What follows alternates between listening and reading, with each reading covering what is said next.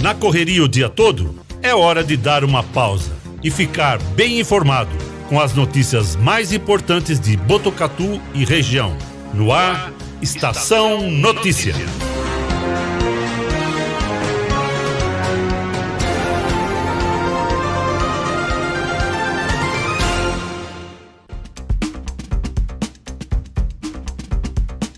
Pontualmente, 4 e 20 no ar, a edição número 123 do Estação Notícia, o jornal da sua tarde. Uma produção de toda a equipe do 14 News, o site de notícias de Botucatu e região. Acesse 14news.com.br e fique sempre muito bem informado. Quarta-feira, 23 de fevereiro de 2022. Hoje é Dia Nacional do Movimento Municipalista Brasileiro. Dia Nacional do Rotary. Na tela para você, as imagens da câmera da M7 Monitoramento e Tecnologia, no alto do Boulevard Cidade, região central de Botucatu, mostrando o horizonte aí em tempo real. Neste momento, temperatura marcando 29 graus. A umidade relativa do ar está em 56%. Ventos de 10 quilômetros por hora. A mínima prevista para hoje é de 20 graus. Estamos ao vivo do nosso estúdio aqui no Boulevard Cidade, através do Facebook e do YouTube do Agência 14 News, Facebook da Rádio Web Vitrine de Botucatu, Facebook da Integração FM de São Manuel e na sintonia 87,9 da Rádio Educador FM de Botucatu. Como sempre, você é o nosso convidado.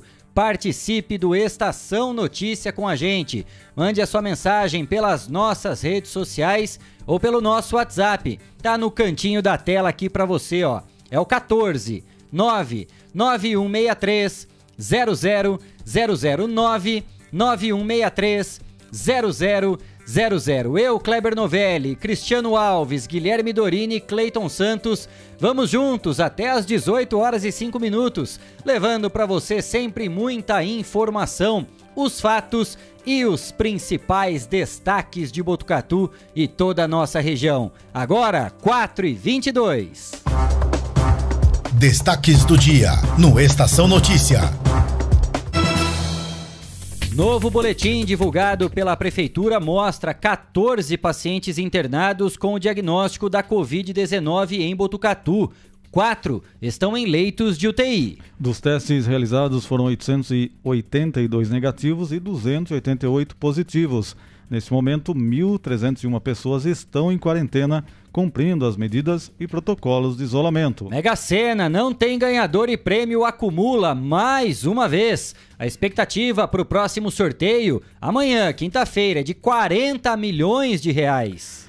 É, exatamente. E depois da campanha para o Diego Marrote em Botucatu, tem agora uma nova ação para ajudar uma criança de apenas 4 anos, também com paralisia cerebral. Família pede dinheiro para seguir com aplicações de células-tronco, buscando melhora do quadro. Vanderlei dos Santos, radialista, apresentador do programa Marreta da Rádio Municipalista, é o nosso entrevistado de hoje. Você participa do programa com a gente, mande a sua mensagem pelo nosso WhatsApp 991630000. Nos destaques policiais, caminhoneiro morre após acidente registrado na manhã de hoje na rodovia Marechal Rondon. Carreta com placas de Araçatuba tombou entre São Manuel e Areópolis. Vítima ficou presa às ferragens e não resistiu aos ferimentos. No esporte, torcedor corintiano, a espera acabou. O presidente anuncia nas redes sociais o novo técnico do clube. Assim como o grande rival Palmeiras, o Timão terá no comando da equipe um português. Santos entra em campo hoje à noite pela Copa do Brasil, enfrenta o Salgueiro. Fora de casa, Atlético Paranaense e Palmeiras iniciam disputa da Recopa Sul-Americana. Esses e outros destaques você confere a partir de agora, aqui no Estação Notícias. Jornalismo feito com responsabilidade para levar até você as notícias mais importantes do dia. De segunda a sexta, Estação Notícia, pontualmente às 4h20 da tarde. 4 e 24, estamos começando a edição 123 do Jornal da Sua Tarde ao vivo, pelo Facebook e YouTube do Agência 14 News.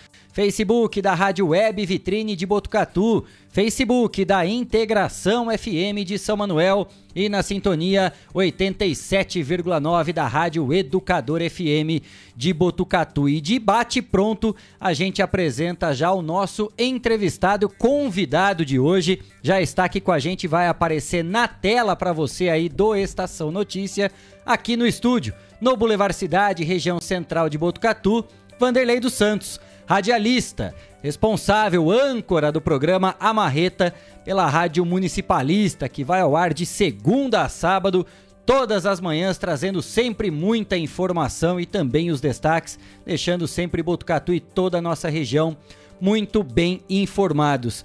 Vanderlei dos Santos, que alegria tê-lo aqui. Boa tarde, bem-vindo. Obrigado por ter aceito o nosso convite, tudo bem? Boa tarde, boa tarde, Kleber. boa tarde, Cristiano. Também ao Dorini, ao Cleiton, a todos vocês. Parabéns pelo trabalho, que a gente sabe que radialista, jornalista, somos todos idealistas, né? E então a gente sabe que todo o trabalho de informação é sempre muito importante, mas ele é sempre permeado pela questão da ideologia da gente servir a população, uhum. da gente oferecer sempre o melhor. Né? Estamos aqui à disposição. É, a gente fez questão né, de convidar o Vanderlei, que é um, um ícone pra gente da comunicação, não só de Botucatu, de toda a região.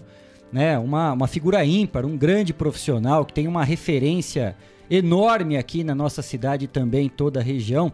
E falando a respeito de sempre colocar né, os microfones, o nosso trabalho à disposição. Que programa espetacular no dia de ontem, né, Vanderlei? Ah, legal. Bom, primeiro eu agradeço as suas, suas palavras, não sei se eu sou merecedor tudo isso, todos esses, é, esses comentários tão positivos com a respeito da minha pessoa, agradeço de coração. Mas ontem, você sabe, Kleber, que foi uma coisa assim muito interessante, porque uh, uh, começou com a Sheila. A Sheila falou: olha, tem uma mãe aí que está. Ela começou na internet, fazer uhum. uma campanha tal, pedindo dinheiro e tal. E aí, mas quanto que a mãe está precisando para poder comprar o equipamento, né? Porque o filho dela teve uma paralisia cerebral e essa paralisia, claro, traz uma limitação realmente muito grande, né?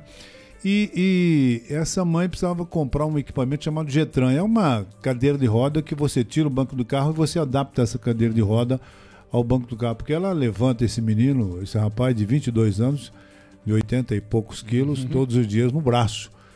Então ela estava pedindo exatamente ajuda nesse sentido. Eu falei: olha, vamos tentar colocar no ar, vamos ligar para ela, né? É, para a gente colocá-la no ar.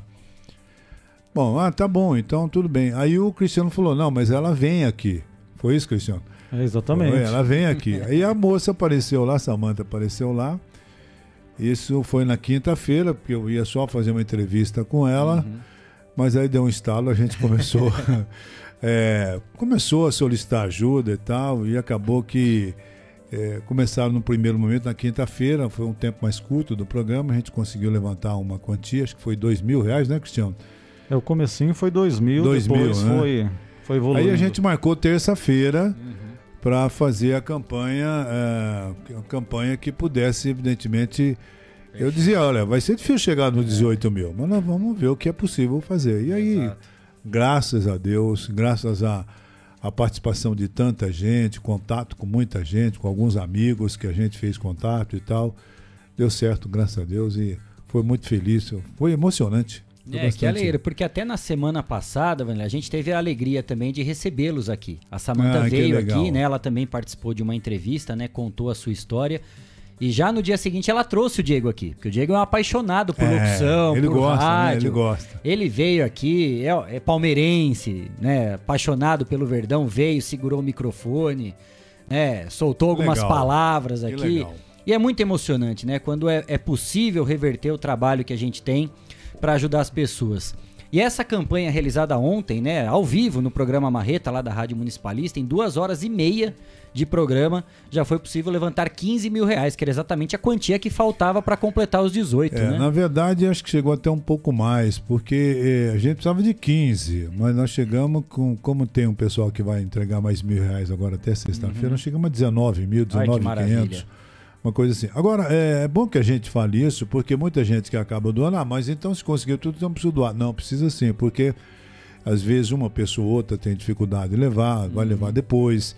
E a gente, quando faz uma campanha, quer e consegue o objetivo, a gente quer logo é, que a pessoa compre o que ela precisa comprar e a gente fotografa, põe no, no Facebook, não é para aparecer, mas para prestar, Exato, prestar uma, conta. uma conta né, para essas pessoas que doaram. Olha, o seu dinheiro está aqui, foi bem empregado. Né? Então a gente se preocupa muito com isso e dá toda a transparência, toda a credibilidade na campanha. É muito legal. E ontem foi realmente um dia muito especial da nossa da nossa vida, né, Cris? Como radialista, É como verdade. de imprensa. É muito, foi muito emocionante. E a gente colocou aqui o vídeo dela, né, Cris? É, a gente colocou o vídeo dela no momento que, Que bateu, ela né, acabou a se marca. emocionando. Mas né? A gente até, colocou- até eu fui às lágrimas ontem, porque você fica Né? assim, né? Você fica assim, poxa vida, né? Você, ela- você vê uma, uma- mãe dedicadíssima, é. né? De, uma, de um amor incondicional ao filho. Gente, isso é de arrepiar, isso é emocionante. Eu acho que foi uma das campanhas mais emocionantes, a gente já teve várias, né? Mas acho que essa é a história em si e também a forma que foi evoluindo. A gente achava inicialmente impossível chegar nessa marca. A gente tem que desconfiar Não, é também para verdade. ter o pé no chão, É verdade. porque não adianta a gente pegar e falar não, vai conseguir. A gente chegou para a mãe e falou, olha, a gente não sabe. Não, vamos tentar. Vamos tentar. Aí Vamos a mãe tentar. falou, depois no final, eu tinha certeza que ia conseguir aqui. Interessante, né? É interessante, porque assim, Cris, a gente, na realidade, é, é, a gente faz alguns contatos, eu converso com algumas pessoas, enfim, e você não sabe. A pessoa tá bom, eu vou ver, tá, tá legal, mas você não sabe, né? Você não tem ainda com certeza, convicção, então ali você começa meio que pisando em ovos, vamos falar assim, né? E aí você vai tateando, vai trabalhando, vai. Aí um amigo manda um zap, ó, eu vou doar mil reais, eu deixo isso mais pro final para para poder vir Sim. complementando. Então você tem que vir administrando o tempo e as doações. E foi mais ou menos isso que aconteceu. E, e tinha um amigo que eu tentei falar com ele, acho que em duas oportunidades no dia anterior, não consegui, né?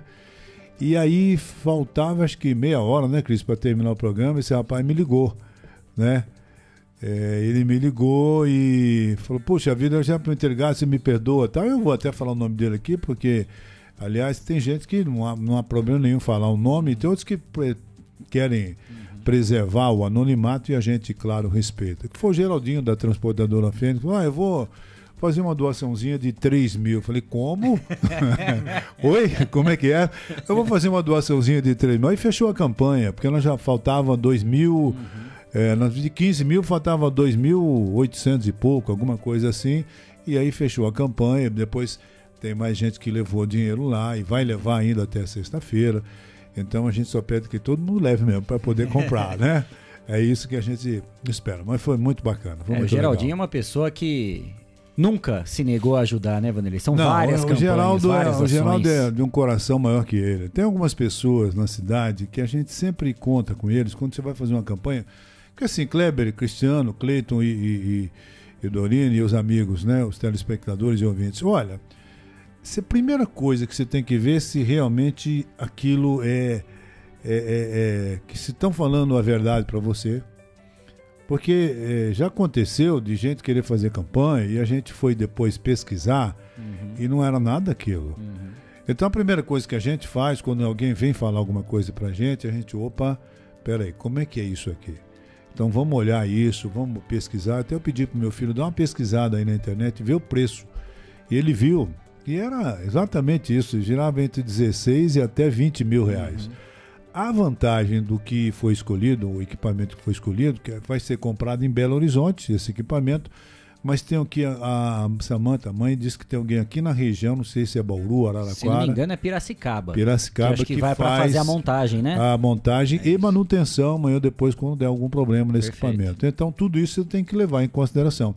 Mas a gente sempre vê a real necessidade, né, das pessoas que vêm solicitar alguma campanha para gente, né? Então foi muito legal. E é interessante isso porque é, a gente quando faz campanha é evidente que quem recebe alguma coisa não esquece. Agora a gente que faz é, é muito comum as pessoas, viu? Você fez uma campanha para mim, tá? eu já não, não lembro. E provavelmente vai chegar daqui um tempo, né? A gente não vai lembrar, mas a pessoa que recebe, quando ela recebe e as coisas são feitas com, com muita dedicação, com muito carinho, com muito amor, a pessoa não esquece de jeito nenhum. A gente pode até esquecer, uhum. mas a pessoa que recebe não. Tanto pois do lado é. bom como do lado não tão bom, né? É. Você faz mal para alguém, alguém fica magoado com é, você. Se, sempre tem esses dois e lados. Quando você né, faz um bem, a pessoa não esquece é também. Isso. Né? Cristiano Alves, já tem mensagem aí, ó, né? Tem aqui, ó, a mensagem da Samanta Marrotti, ela está assistindo, ela disse, boa tarde, meus amigos. Se eu soubesse que o Vanderlei ia estar aí, tinha levado o Diego Marrotti. ah, é, gratidão eterna. Então ela agradecendo aqui, dizendo que se ela soubesse, não deu tempo de comunicá-la, né, na correria nossa, mas ela falou que traria o Diego ô, aqui para ver. Samanta, faz o seguinte, vamos inverter o processo. Eu vou até aí, só que eu vou num sábado ou num domingo, né?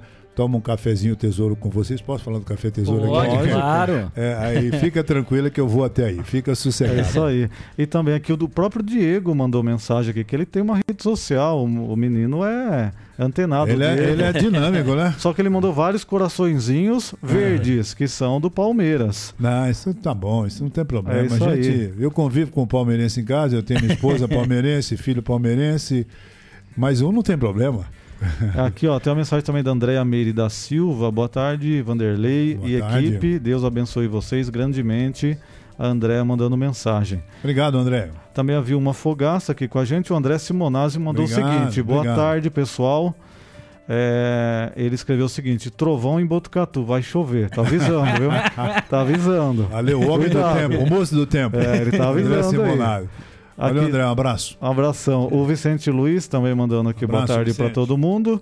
Então, o pessoal aqui curtindo a entrevista e mandando, com certeza, ela falou: maravilha, será bem-vindo vem todos. Então a gente vai fazer uma caravana aí, viu? Legal. Prepara umas três garrafas de café aí. Porque o, o, boa tarde também o Thiago Melego, que está aqui acompanhando a entrevista, veio aqui. Thiago está com a gente aqui. Está junto aqui com o Vanderlei.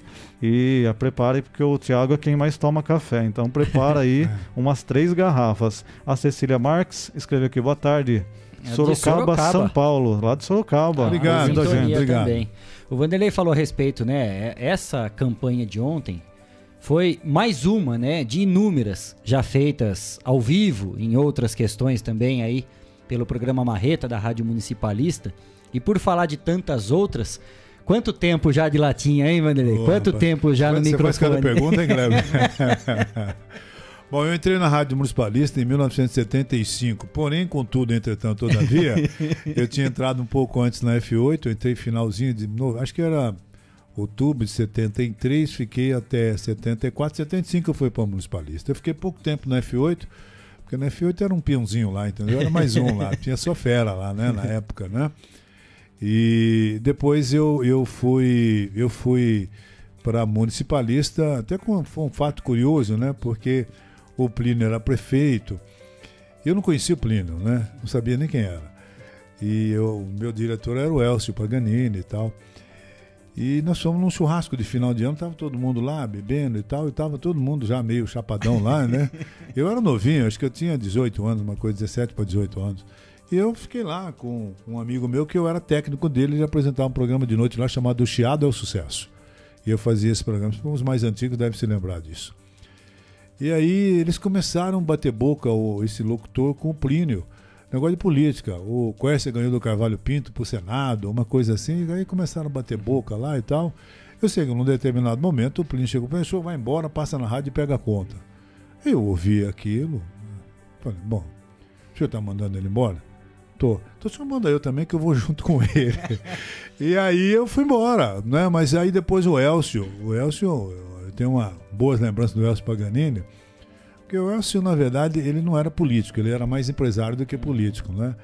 E o Elcio falou para mim, não, você não vai embora, fica aqui e tal. Eu sei que acabei saindo, é, um mês depois, eu não lembro quanto tempo faz, é, o, o Roberto Macedo, que hoje ele é locutor do SBT Sorocaba, né? Trabalhava na Municipalista, veio lá, bateu na minha casa, viu? Tem um gerente novo na Municipalista, ela querendo falar com você, conhecer você.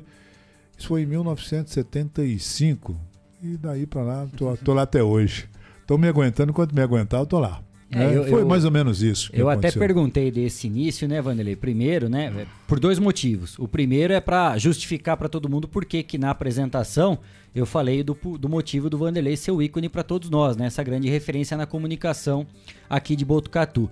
E segundo, Vanderlei, porque eu imagino que você tenha inúmeras histórias para ah, contar, porque história. você viveu né? Uhum. Tantos governos, Muito. tantas mudanças, o desenvolvimento de Botucatu, contando a história, né? Sim. Participando ativamente da história. É legal, o rádio é legal porque o rádio, na verdade, gente, é uma grande escola. Né? Eu nunca fui muito estudar, eu estudei de outro jeito. eu nunca fui amigo da escola. Tanto que quando eu eu tava, comecei na F8, eu saía do primeiro colegiado ECA, 11 horas da noite. O Silvio Carlos Larec, né, que é uma pessoa realmente muito bacana, um amigo, ele, quando chegava meia-noite, desligava a rádio, aí ele me ensinava técnica na F8, para a gente aprender a riscar o disco, que era tudo muito incipiente ainda, né? Então, é, mas foi um, o rádio foi uma grande escola. E aí, quando eu fui para a municipalista, a municipalista ela tinha saído de um incêndio, ela tinha pego fogo e tal, e os equipamentos, não, eles, eles quando montaram a municipalista na década de 60, era tudo de primeira, veio tudo dos Estados Unidos para cá. Mas em 1971 ela pegou fogo. Ali é onde a gente está hoje, que é o escritório da AVS Propaganda. Ali pegou fogo. E aí depois nós fomos, eles montaram a rádio lá na torre, lá na, na perto da. Lá perto próximo ginásio, a, a torre está lá até hoje. E depois veio para a rua Curuzu 380. Hoje embaixo ali é uma casa de móvel, uma loja de artesão, artesanato, em cima era a rádio. Né? Então foi ali que eu comecei. Em 1975 eu comecei na Municipalista ali. E depois a Marreta eu entrei em 89. Eu já era repórter lá da Marreta. Eu fazia reportagem de rua, eu fazia cobertura, ia na Câmara, fazia um monte de coisa. Mas apresentar a Marreta eu comecei a apresentar em 89. Por quê? Porque o Baís Fadel era, era vereador, foi presidente da Câmara e ele se candidatou à reeleição e infelizmente, coitado, não teve tanta sorte, não foi bem. E aí ele, ele, ele deixou o programa. Quando ele deixou o programa, passou eu e o pai do Júnior Quinteiro, que é o Zé Roberto Quinteiro, a comandar o programa e estamos lá até hoje. É, né? eu, eu percebo, Cris, é, em algumas conversas, principalmente do meu pai falando, né? Uhum. Que ele sempre foi muito amigo do Jamil também, sim, desde sim. a época antiga, de outros prefeitos sim. também. Grande novela, um abraço para ele. Toda a política de Botucatu era sempre discutida, principalmente na rua Mando de Barros, né? Nas suas esquinas, em frente às rádios. Havia esse contato muito mais próximo, né? Da imprensa com a parte política de Botucatu. É. E hoje parece que a gente não vive mais isso. Né? Não é, existem é, hoje, tantas é, pautas a serem é, discutidas. Hoje mudou muito, mudou muito. A, a, gente viveu um período aqui em Botucatu, eu pelo menos vivi. Eu me lembro do prefeito Lico Silveira, já estou nessa estrada faz algum tempinho, né? Eu me lembro que eu estava na rua, rádio ali em cima da. ali na, na, na rua Mando Dodeca, que hoje fechou ali e tal, mas era a rádio ali em cima. Então o Lico Silveira era o prefeito da cidade, ele chegou lá um dia, e, com aquele jeito simples, caboclão dele, mas era né, muito legal. E eu, tava, eu era discotecário. E ele chegou lá e ele olhou para mim assim: o senhor que é o disqueiro aqui? Eu falei: não, eu sou discotecário. disqueiro não. Mas é tudo a mesma coisa. Eu falei: não, não é não, seu Luiz, não é não. então, a partir dali, né, a gente, eu comecei a ter contato com alguns políticos, etc. Depois veio a eleição de 82. Aquela eleição de 82 foi uma eleição marcante. Tava é, Jamil, tinha João Moreira, uhum. é, tinha. Olha tinha um timaço. O Plínio Paganini foi candidato, que era muito forte, né? E o Jamil ganhou a eleição. E o Jamil, ele, ele era muito ligado ao municipalista, sempre foi. Hum. Família Cury sempre foi muito ligado conosco lá, hum. no sentido da gente tinha um bom relacionamento, como tem com o João Cury, com o Fernando hum. Cury, até os dias de hoje. Mas o Jamil sempre foi, é, por conta do antagonismo F8 municipalista, ele veio mais para nós e a família Peducci também, o Emilinho Peducci, que era o nosso diretor superintendente da época, deu toda a, a, a vamos dizer assim, a, todo acolhimento ao Jamil enquanto candidato a prefeito, porque o Plínio era candidato pelo outro lado, então nós tínhamos ali um, um certo, uma certa, um, algum que alguém que pudesse a gente ter, se eleito amanhã depois ter uma interlocução. E foi assim durante todo todo o mandato. Naquela época ele teve um mandato de é, seis anos. Seis anos. Seis anos. Eu mandar tampão. Porque aí a eleição foi para 88, onde se elegeu depois o vice dele, que foi João Espadaro, pai do doutor André Espadaro, hoje secretário uhum. de saúde. E virtual candidato em 2024, é. né? Então é isso. Mas era muito. Mas a gente ouvia falar muito política na Praça do Bosque. Sentava ali o Jamil, sentava o Zé Brancão, o Brancão, que era uma, uma figura também ali, do, da, do, o Luiz Fernando Trindade, né? Uhum.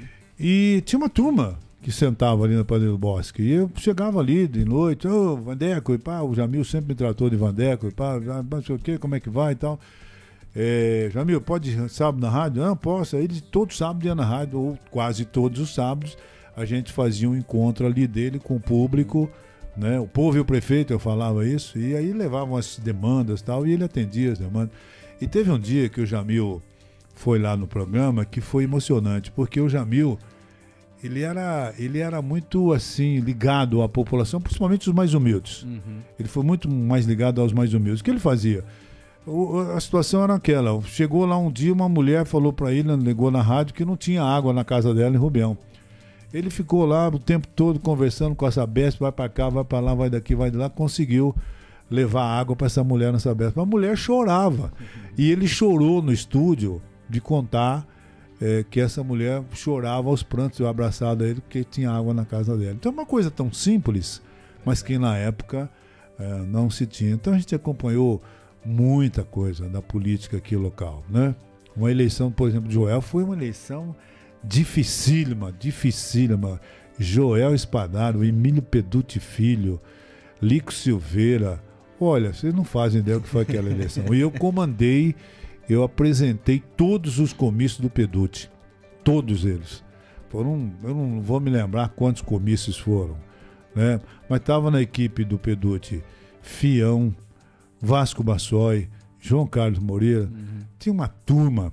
E do lado lá o Jamil, né? Uhum. O Jamil, Joel, o, o pessoal do MDB todo. né? Então era, era uma coisa uma, uma disputa ferrenha. Foi uma disputa ferrenha. Eu, e eu apresentava todos os comícios. Né? Aí cê, na política, o Jamil se afastou um pouco da gente por causa da, da questão do uhum. antagonismo político que virou. Né? Então você ficava vendo, por exemplo, o que, que o MDB vai falar, o que, que o Jamil vai falar, o que, que o, o vice vai falar, o que, que alguém vai falar. O apresentador do comício dele é o Zé Roberto Pereira. Uhum. Ah, o Pedute não vai deixar vir indústria em Botucatu. O Pedute não vai deixar vir indústria em Botucatu. Aí um dia eu fui fazer um comício com o Pedute lá na Vila dos Médicos e tava lá o Natalzinho Esquincariol. Natalzinho, faz favor, sobe aqui no palanque. O Natalzinho ficou branco. é. Sopetão. É, faz favor, sobe aqui no palanque. Ô Natalzinho, fala pra gente, quem é que não vai deixar vir indústria aqui em Botucatu? Por que, que a Belco tá indo embora de Botucatu, tá indo pra São Manuel? Porque o Miltinho me arrumou terreno e o Jamil não me arrumou. Aí foi um pau danado. Aí foi um pau danado. Os caras do PMDB queriam me matar. entendeu? Então, foi essas coisas todas que eu vivi, que eu acompanhei, que faz parte da história. E o Joel ganhou a eleição. A eleição porque quando foi inaugurar a rodoviária ali, as pressas, lá onde é hoje, onde alaga tudo, uhum. né? É. O Pedute, eu não sei como é que foram, arrumaram um avião para dar umas rasantes lá e o Zé Pereira aproveitou para falar mal de nós. Ali nós perdemos a eleição. Foi exatamente na rodoviária. Mas estava ganhando a eleição. Ali nós perdemos. Entendeu? Então tem alguns acontecimentos, algumas coisas é, absolutamente fantásticas, faz parte da história política de Botucatu. É, é, uma, é uma época muito legal, né? Que a gente vai escutando esses fatos época que se poderia ainda fazer showmício, né? Tinha muitas ferramentas que Olha, usadas, só para né? colaborar com você, a, a campanha do Pedute comprou eu não sei se é 14 ou 18 shows no começo do João Paulo e Daniel. Ele, eles, que, eles que cantavam no, no show do, do Pedute. E eu apresentei todos eles, os dois novinhos, né? Eu apresentei todos eles lá. Era uma coisa maravilhosa. Os, o, a, os comícios do Pedute eram muito forte. Nós fizemos um dia o artista com a Praça é Nossa no Para Todos, acho que tinha umas 10 mil pessoas lá no Para Todos. Foi uma coisa né, de louco.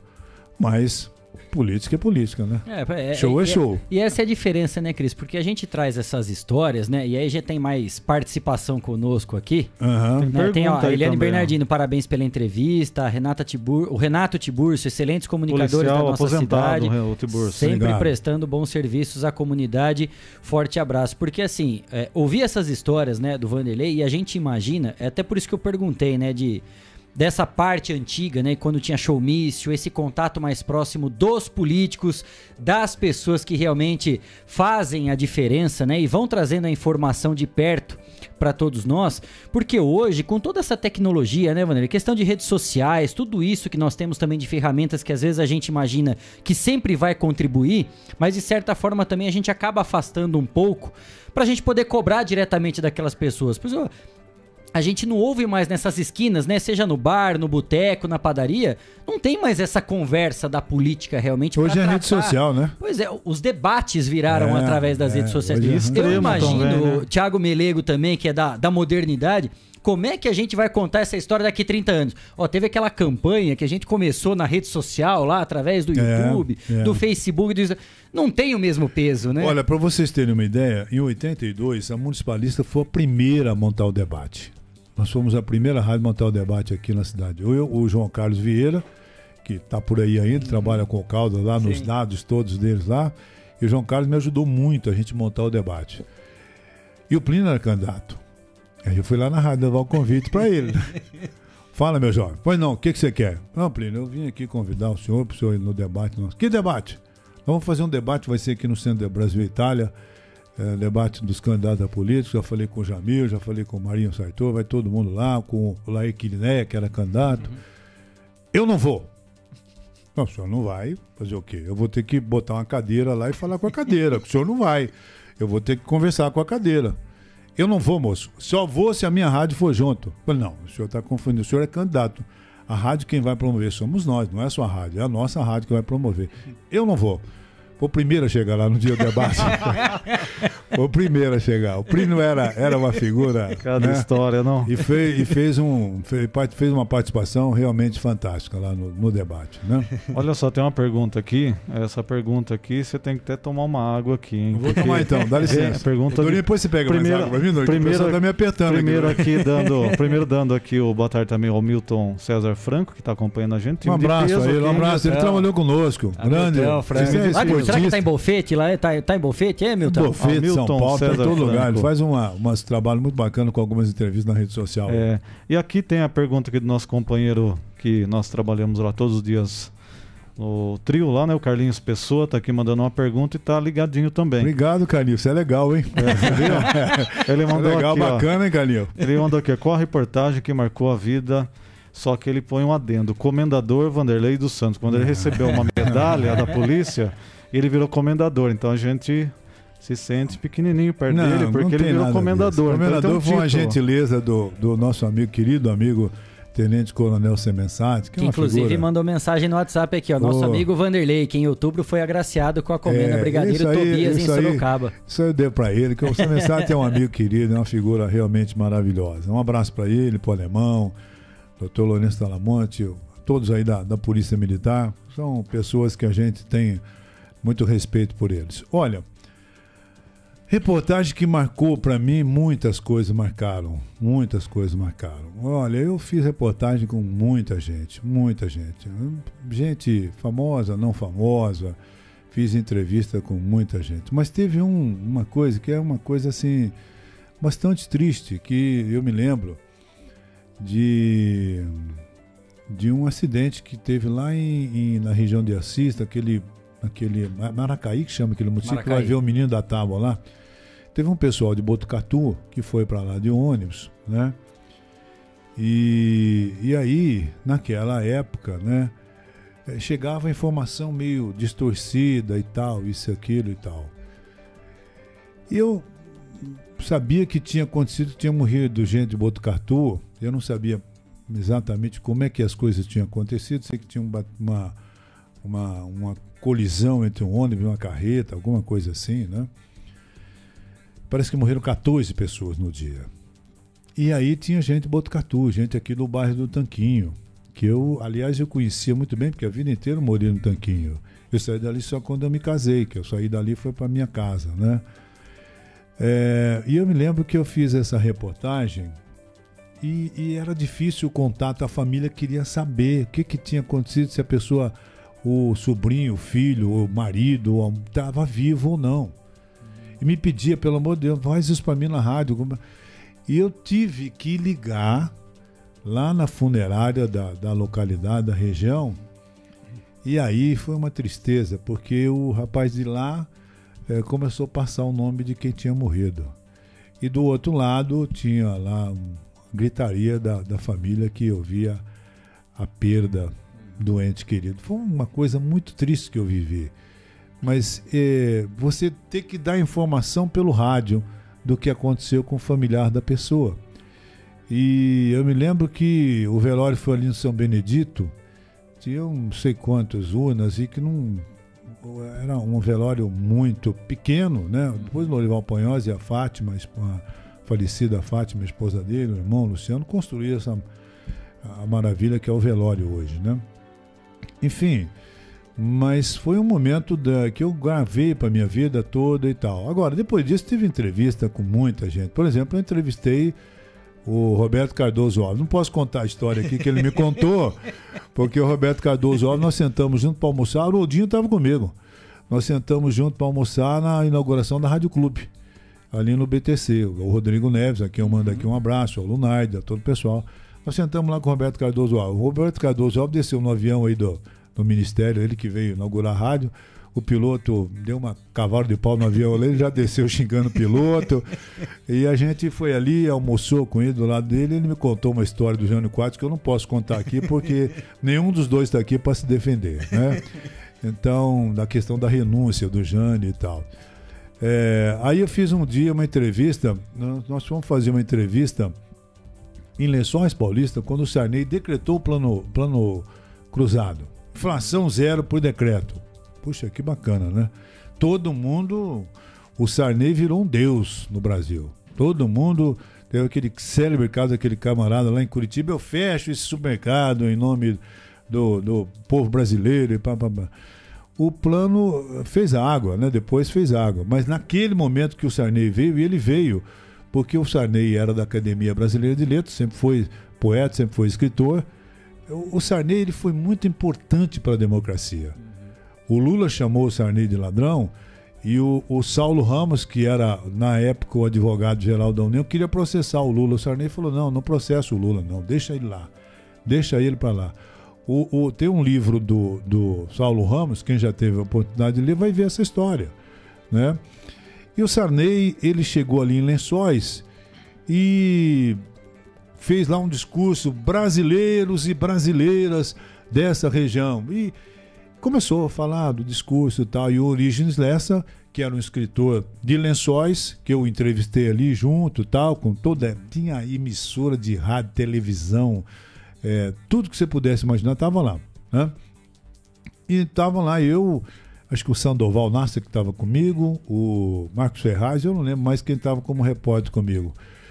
E eu sei que nós fizemos todo um trabalho de cobertura e tal. Bom, aí eu tô na rádio, o, o meu saudoso amigo Jair Tavares, ó, oh, o Bertinho Loz quer falar com você. Fui lá na loja, loja Comércio Automóvel. Bertinho falou, Wander, eu quero fazer uma campanha, vou lançar um pacote de de promoção aqui, de peça tal. Papai. Naquela época, lançamento, pacote, economia. Eu falei, é comigo mesmo, deixa comigo. deixa comigo aqui. Aí o que eu fiz? Olha só o que eu fiz. Eu fui lá e peguei aquela frase do Sarney falando brasileiros e brasileiras dessa região. Aí entravam lá, a de Comédia, nós lança o seu pacote econômico, Paraná, Paraná, Paraná, Paraná, Paraná, aquilo foi um sucesso. E o Bertinho fez pôr na FM também, do, do, na cultura do Plínio na época e tal. Resumo. Uma mulher de Agudos, se eu não me engano, ela ligou na rádio. Vocês tiram esse negócio do ar aí que vocês estão usando a voz do nosso presidente para fazer comercial de uma empresa aí de Botucatu. Minha senhora, só desculpa, mas não podemos tirar do ar. Vocês vão tirar do ar. Aí o que, que ela fez? Ela ligou em Brasília ela ligou em Brasília. Até uma rádio aqui do Botucatu, Nossa. usando a voz do presidente para anunciar um comercial aí. Bom, conclusão. Brasília ligou para a Polícia Federal em São Paulo, A Polícia Federal em São Paulo ligou aqui pro delegado, na época era o doutor Adjair de Campos. Um belo dia eu tô na rádio, tô na, na rádio, o Bertinho falou, viu, você precisa dar um pulinho aqui, tem um delegado aqui falando comigo. ah, tá, tô indo aí, o que, que foi? Aí o doutor Adjair falou, olha, chegou aqui uma reclamação da Polícia de São Paulo, papá, dizendo que vocês têm uma, uma voz do Sarney aí na televisão. Ah, tem sim. E pediram para tirar. Estamos tirando já. Estamos tirando agora, né? Mas foi, foi muito bacana porque o homem era um deus. Depois aconteceu o que aconteceu. Quando você faz um decreto, de infla... Ah, você derruba a inflação por decreto, chega uma hora que ela volta, né? É, não foi tem, o que aconteceu. Tem como. Até o Vinícius Souza Rodrigues Alves aqui fala: pede para ele lembrar do dia que foi buscar o Nelson Gonçalves. Oi, rapaz, no isso é o aeroporto. Vinícius, rapaz, olha. Olha, vocês não fazem ideia do que eu fiz aquele dia. O Nelson Gonçalves, um cara. O Nelson era assim, ele não pode dizer que ele era grosso, ele era mal educado. o Nelson era mal educado. O Nelson era assim. eu- esse show do Nelson Gonçalves, ele nasceu dentro da farmácia do Álvaro Zacarias, onde ali hoje é uma loja ali de. Hoje é da- do Roberto, lá da, da, da Viva, com a esposa dele. Tá, tá. Universo, alguma coisa, né? Uhum. Bom, e nasceu ali. Ali era uma farmácia. E eu passava ali à tarde, eu tomava umas pinguinhas, e o Álvaro e o Toninho Trevisani. Ficavam ali conversando e tal. E eu tinha feito o show com o Gessé aqui no BTC. Aí o Álvaro falou assim pra mim: Eu duvido que você traga um show em Botucatu. Eu falei: Quem? Falou Nelson Gonçalves. Eu falei: Não duvida. cara." Não, esse ninguém trouxe, ele não vai trazer, porque ele não vem. Eu falei: "Ih, meu Deus, como não vem? Não, não veio. Uma, vez marcou aí, não veio. Aqui no Centro Brasil e Itália tal, não veio. Bom, sei lá, se não pagaram o homem, não vem mesmo, né? Tem que pagar. E às vezes pagando até não vem. O Tim Maia, você, você podia contratar o Tim Maia, não, não, não vou em show hoje não, e não ia, acabou. Bom, aí eu liguei, o empresário do, do Nelson era no Rio de Janeiro, Adelino Moreira, que é o cara que compôs a Boemia. Aí eu falei com ele, olha, assim, assim, e esse cara foi presidente do ECAD no Brasil. Sim, assim, o Nelson. Ó, o Nelson é o seguinte, custa tanto, papá, papá, papá. Tá bom, então eu vou. O senhor manda o contrato pra mim? Manda, manda. Aí mandou o contrato, bonitinho. Aí quando chegou na hora de fazer o show, eu liguei pro Rio, falei com o Adelino, ele falou, ó, você vai pegar o Nelson no aeroporto de Congonhas, em São Paulo. Ele vai vir do Mato Grosso, que ele tá fazendo show lá, e vai descer lá, três horas da tarde, e para lá domingo, porque o show era domingo à noite aqui. Tá bom. Aí eu saí daqui cedinho, falei pro Álvaro e pro, pro Toninho, porque o, o Álvaro, ó, se- o Toninho televisão falou: se você for, se você for trazer o Nelson Gonçalves, deixa que eu vou com o meu carro. Teria um carro zero. Ele tá com o Rey, lindo, zero quilômetro. Eu falei, tá bom, tá legal, então tá bom. Ô, Toninho, eu tô indo buscar o Nelson Gonçalves. Não, vai na frente, você que eu vou. Eu vou cedo, mesmo porque eu gosto, eu vou passar no, no, no- bairro lá onde eu nasci, vou passar na casa de uma tia, mas depois é que eu vou pro aeroporto. Tá bom, tá bom. E fui. Fui. Cheguei no aeroporto exatamente, era três horas da tarde. Quem tava lá? O Toninho Trevisani e o Álvaro Zacarias. Eu, tá, tudo bem, tudo bem. Aí chegou o Nelson lá no saguão do aeroporto de Congonhas. Com aqueles tacape de índio que deram pra ele, vinha do Mato Grosso. É o seu comandante? Sou eu. Ó, tá bom, eu- eu- onde é que tá o avião? Eu falei, Nelson, não tem avião. É carro. Mas como carro? Eu falei pro Adelino que eu não ando de carro, eu ando só de avião. Eu falei, Nelson, daqui a Botucatu dá 240 quilômetros, né? É pouquinho, né? Mas que carro que é? Falei, ah, pô, esse carro aqui, ó. Deu- Bom, mas nós vamos com isso aqui, rapaz? O carro é zero, Nelson. O, carro, o, o, o Toninho televisando olhava pra mim e eu falava, calma, calma, vamos conversar. Nós vamos com essa coisa aqui? Não, não, coisa não, isso aqui é um carro zero, né? Tá bom, vambora, vai, vambora. Eu, eu, eu- quando chegar no Rio, eu vou conversar com o Adelino. Isso não se faz. Eu só ando de avião. Tá bom, mas hoje vai andar no, no carro do Toninho aqui. bom, aí pegamos o carro, veio no, no carro do Nelson. No carro do Toninho veio o Nelson e o, e o Álvaro Zacarias. Então ele matou o sonho, o Álvaro Zacarias, de ficar viajando com o Nelson Gonçalves de São Paulo para Botucatu. E aí veio comigo o guitarrista dele, o violonista dele, chamado Saul. Eu nunca me esqueço o nome desse rapaz. Era músico, ele, só ele e o, e o Nelson. Falei, puta, mas como é que nós vamos fazer com o show em Botucatu, na Associação Atlética Botucatuense e tal? Acho que tinha umas 3 mil pessoas, 3.500 pessoas. Bom, chegamos aqui, o pai do Jaiminho Contessotti, o Jaime, que estava comigo na rádio na época, preparou a polícia rodoviária ali para fazer um desfile na cidade, porque ninguém acreditava que o Nelson ia chegar aqui. E aí eu paro lá na Castelinha, no posto do Camilo, que era o posto do Camilo, ali perto do shopping, né? Antigo posto do Camilo. Tá lá a polícia rodoviária, todo mundo aguardando. O Nelson falou pra mim: Ô, Lele, o que, que é esse troço aqui? O que, que é esse negócio? Não, Nelson, é fazer uma passeata. Ah, fazer passeata não, me leva pro hotel, eu quero tomar banho, tô cansado, rapaz. Eu quero descansar um pouco. Nelson, calma. Aí saiu, aqui está Nelson Gonçalves em Botucatu, Parará, Parará, papai. Porra, palhaçada vocês, hein? Puta, Botucatu não sabia que tem esse negócio aqui, não. Mas já assim, mas vinha na lata, né? Tolerância vamos lá, zero. Vamos mesmo. lá, vamos lá, vamos lá, vamos que vamos. Olha, aí nós saímos da, da, ra- da- do hotel, ele ficou ali no Piabiru, na Rua Amando, a rádio era na Rua Amando, eu levei ele para dar uma entrevista lá pra gente, tal, tal, papá, papá. Aí o empresário, um saudoso amigo, perguntou: Ô, Nelson, você lembra da época que eu fazia show com a. Você fazia show com a máquina Eugene?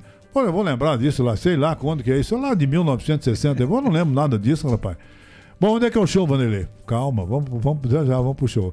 Aí terminamos a entrevista, fomos pro show. E chegamos lá na associação, nós vamos.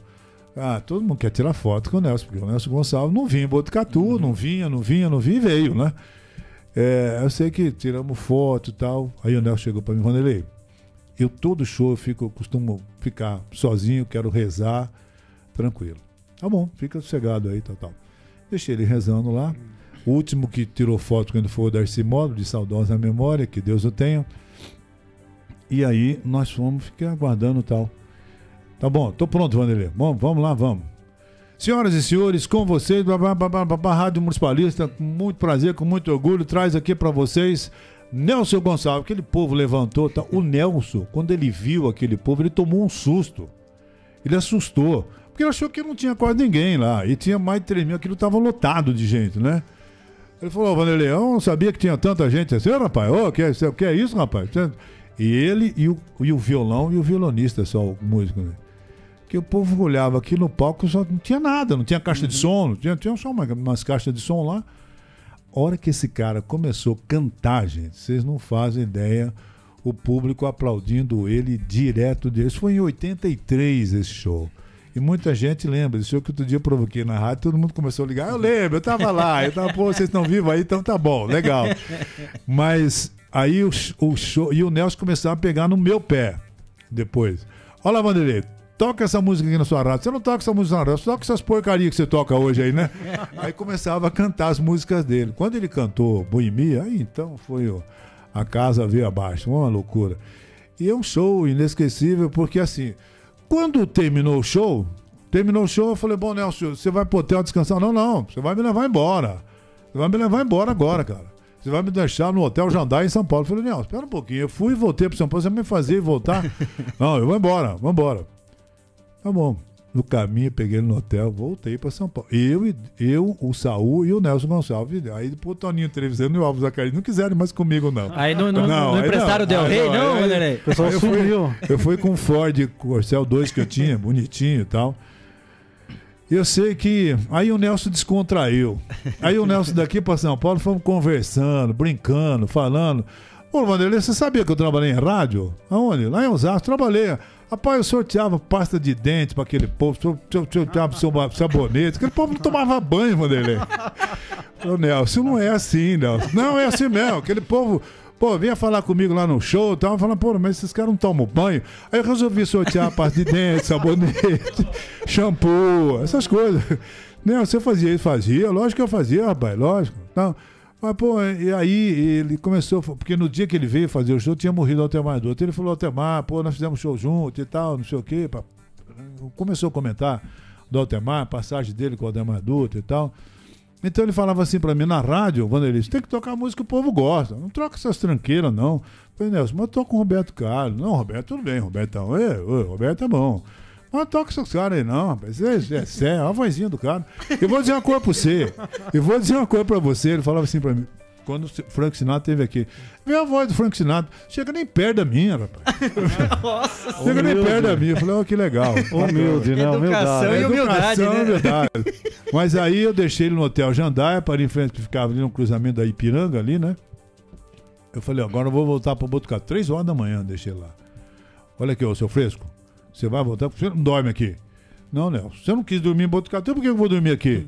Problema seu. Se sofrer acidente, não tenho nada com isso. tá bom, Nelson, tá bom. Tchau, eu vou embora que amanhã tem um voo cedinho. Pra... Ele, tinha um, ele tinha um sítio em Petrópolis, onde está acontecendo tudo esse problema. Ele morava em Petrópolis, no Rio de Janeiro. Tá bom, Nelson, vai com Deus, tá bom. Mas foi muito interessante, foi muito bom. Show, cada foi história, hein? Tem mais uma. A gente está aqui quase ao final da entrevista, porque a gente combina um horário aqui com o Vanderlei que ele tem. E aí, se a gente tempo, não liberar pode continuar horário, que dá tempo. Né? Um compromisso que não Vocês, pode. É, para mim tudo um bem. compromisso importantíssimo, né? É, o Carlinhos mandou aqui uma. Oh. Eu acho que vocês estão escondendo alguma coisa de mim que convivo todo dia com vocês. Ah. Porque essa pergunta deve ter alguma coisa atrás da moita, hein? Ah. Tá dizendo aqui, ó, alguma chance do Vanderlei entrar para a política? Já recebeu convites? Para ser candidato? que vocês estão ah, escondendo recebi, aí? Vocês já combinaram alguma coisa que eu não estou sabendo? Oh, com o Pardini, oh, oh. com o pessoal aí que eu não estou sabendo? Desde a época do Jamil. Vamos, Vandeco, vamos ser candidato. Né? Ah, você não tem coragem. Eu não tenho mesmo. Vou falar para ele, não tenho mesmo. Ah, vai, vamos ser candidato. Sai vereador, depois eu te lanço prefeito. Não, não quero saber disso, não. Meu negócio eu não quero. Não, vamos ser. Aí um dia, eu tô lá na rádio, desce lá o João Cury. Meu Vanderlei, você não quer ser o candidato a prefeito? Você tá... Não, João, esse é o seu problema, não vou ser nada. não, você tem. Não, não vou ser nada. O meu negócio aqui é empresa. Eu não tô. Não, não, não, não misturo as coisas, né? Eu até hoje, gente, é assim, com esse negócio de rádio, você trabalha em rádio, você conhecer as pessoas, as pessoas conhecerem a gente, existe uma certa propensão. Muitos radialistas, comunicadores, né? Foram políticos, o próprio Plínio Paganini é um maior exemplo disso, né? Que era um grande comunicador foi prefeito duas vezes, foi candidato a deputado. Aliás, tem uma história do Plínio que eu preciso contar para vocês aqui rapidinho. O Plínio se lançou candidato a deputado e eu descobri que ele não, é, não podia ser. E eu fui. Foi assim, eu estava, marido do Rosário, que hoje trabalha em Sorocaba, nós estávamos juntos no jornalismo ali da rádio, eu, ela, o Sandro, o José, que hoje é, é, trabalha em São Paulo também, o Sorocaba. Ligou um senhor lá, Maria falou: Ah, não, não sei o que, bateu o telefone. Eu falei, Maria, o que que houve? O que aconteceu? Ah, o cara ligou aqui, um tal de. Aquele cara que é deputado, falou que o Primo não é candidato. Eu falei, opa, pera um pouquinho.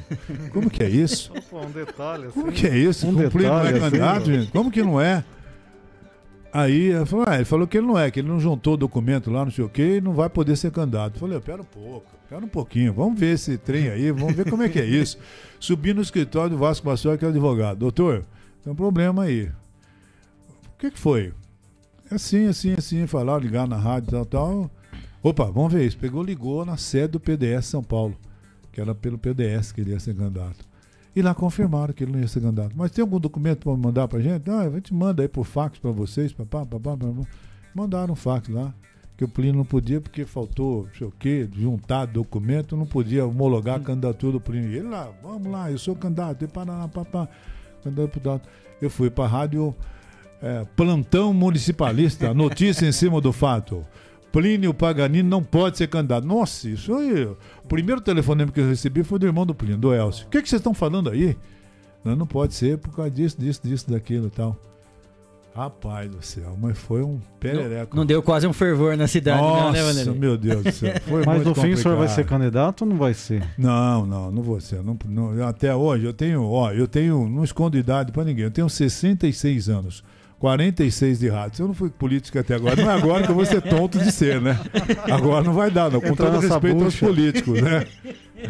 Entrando numa bucha dessa, uma é, dividida tá, dessa. Tá com a gente aqui também o Carlos Eduardo Rossi, mandando boa tarde, só feras no programa. A Eliane Bernardino, muito boa essa recordação do Nelson Gonçalves também, trazendo. É boa porque não foi você, muitas... viu? É só eu que sei o que eu passei. Passou o perrengue na hora de ir para São Paulo, de ir buscar e voltar é. depois, né, Vanderlei? Que foi, coisa. Foi. Quantas fez. histórias maravilhosas, né, Vanderlei? Que a gente vai, vai contando, vai vivendo.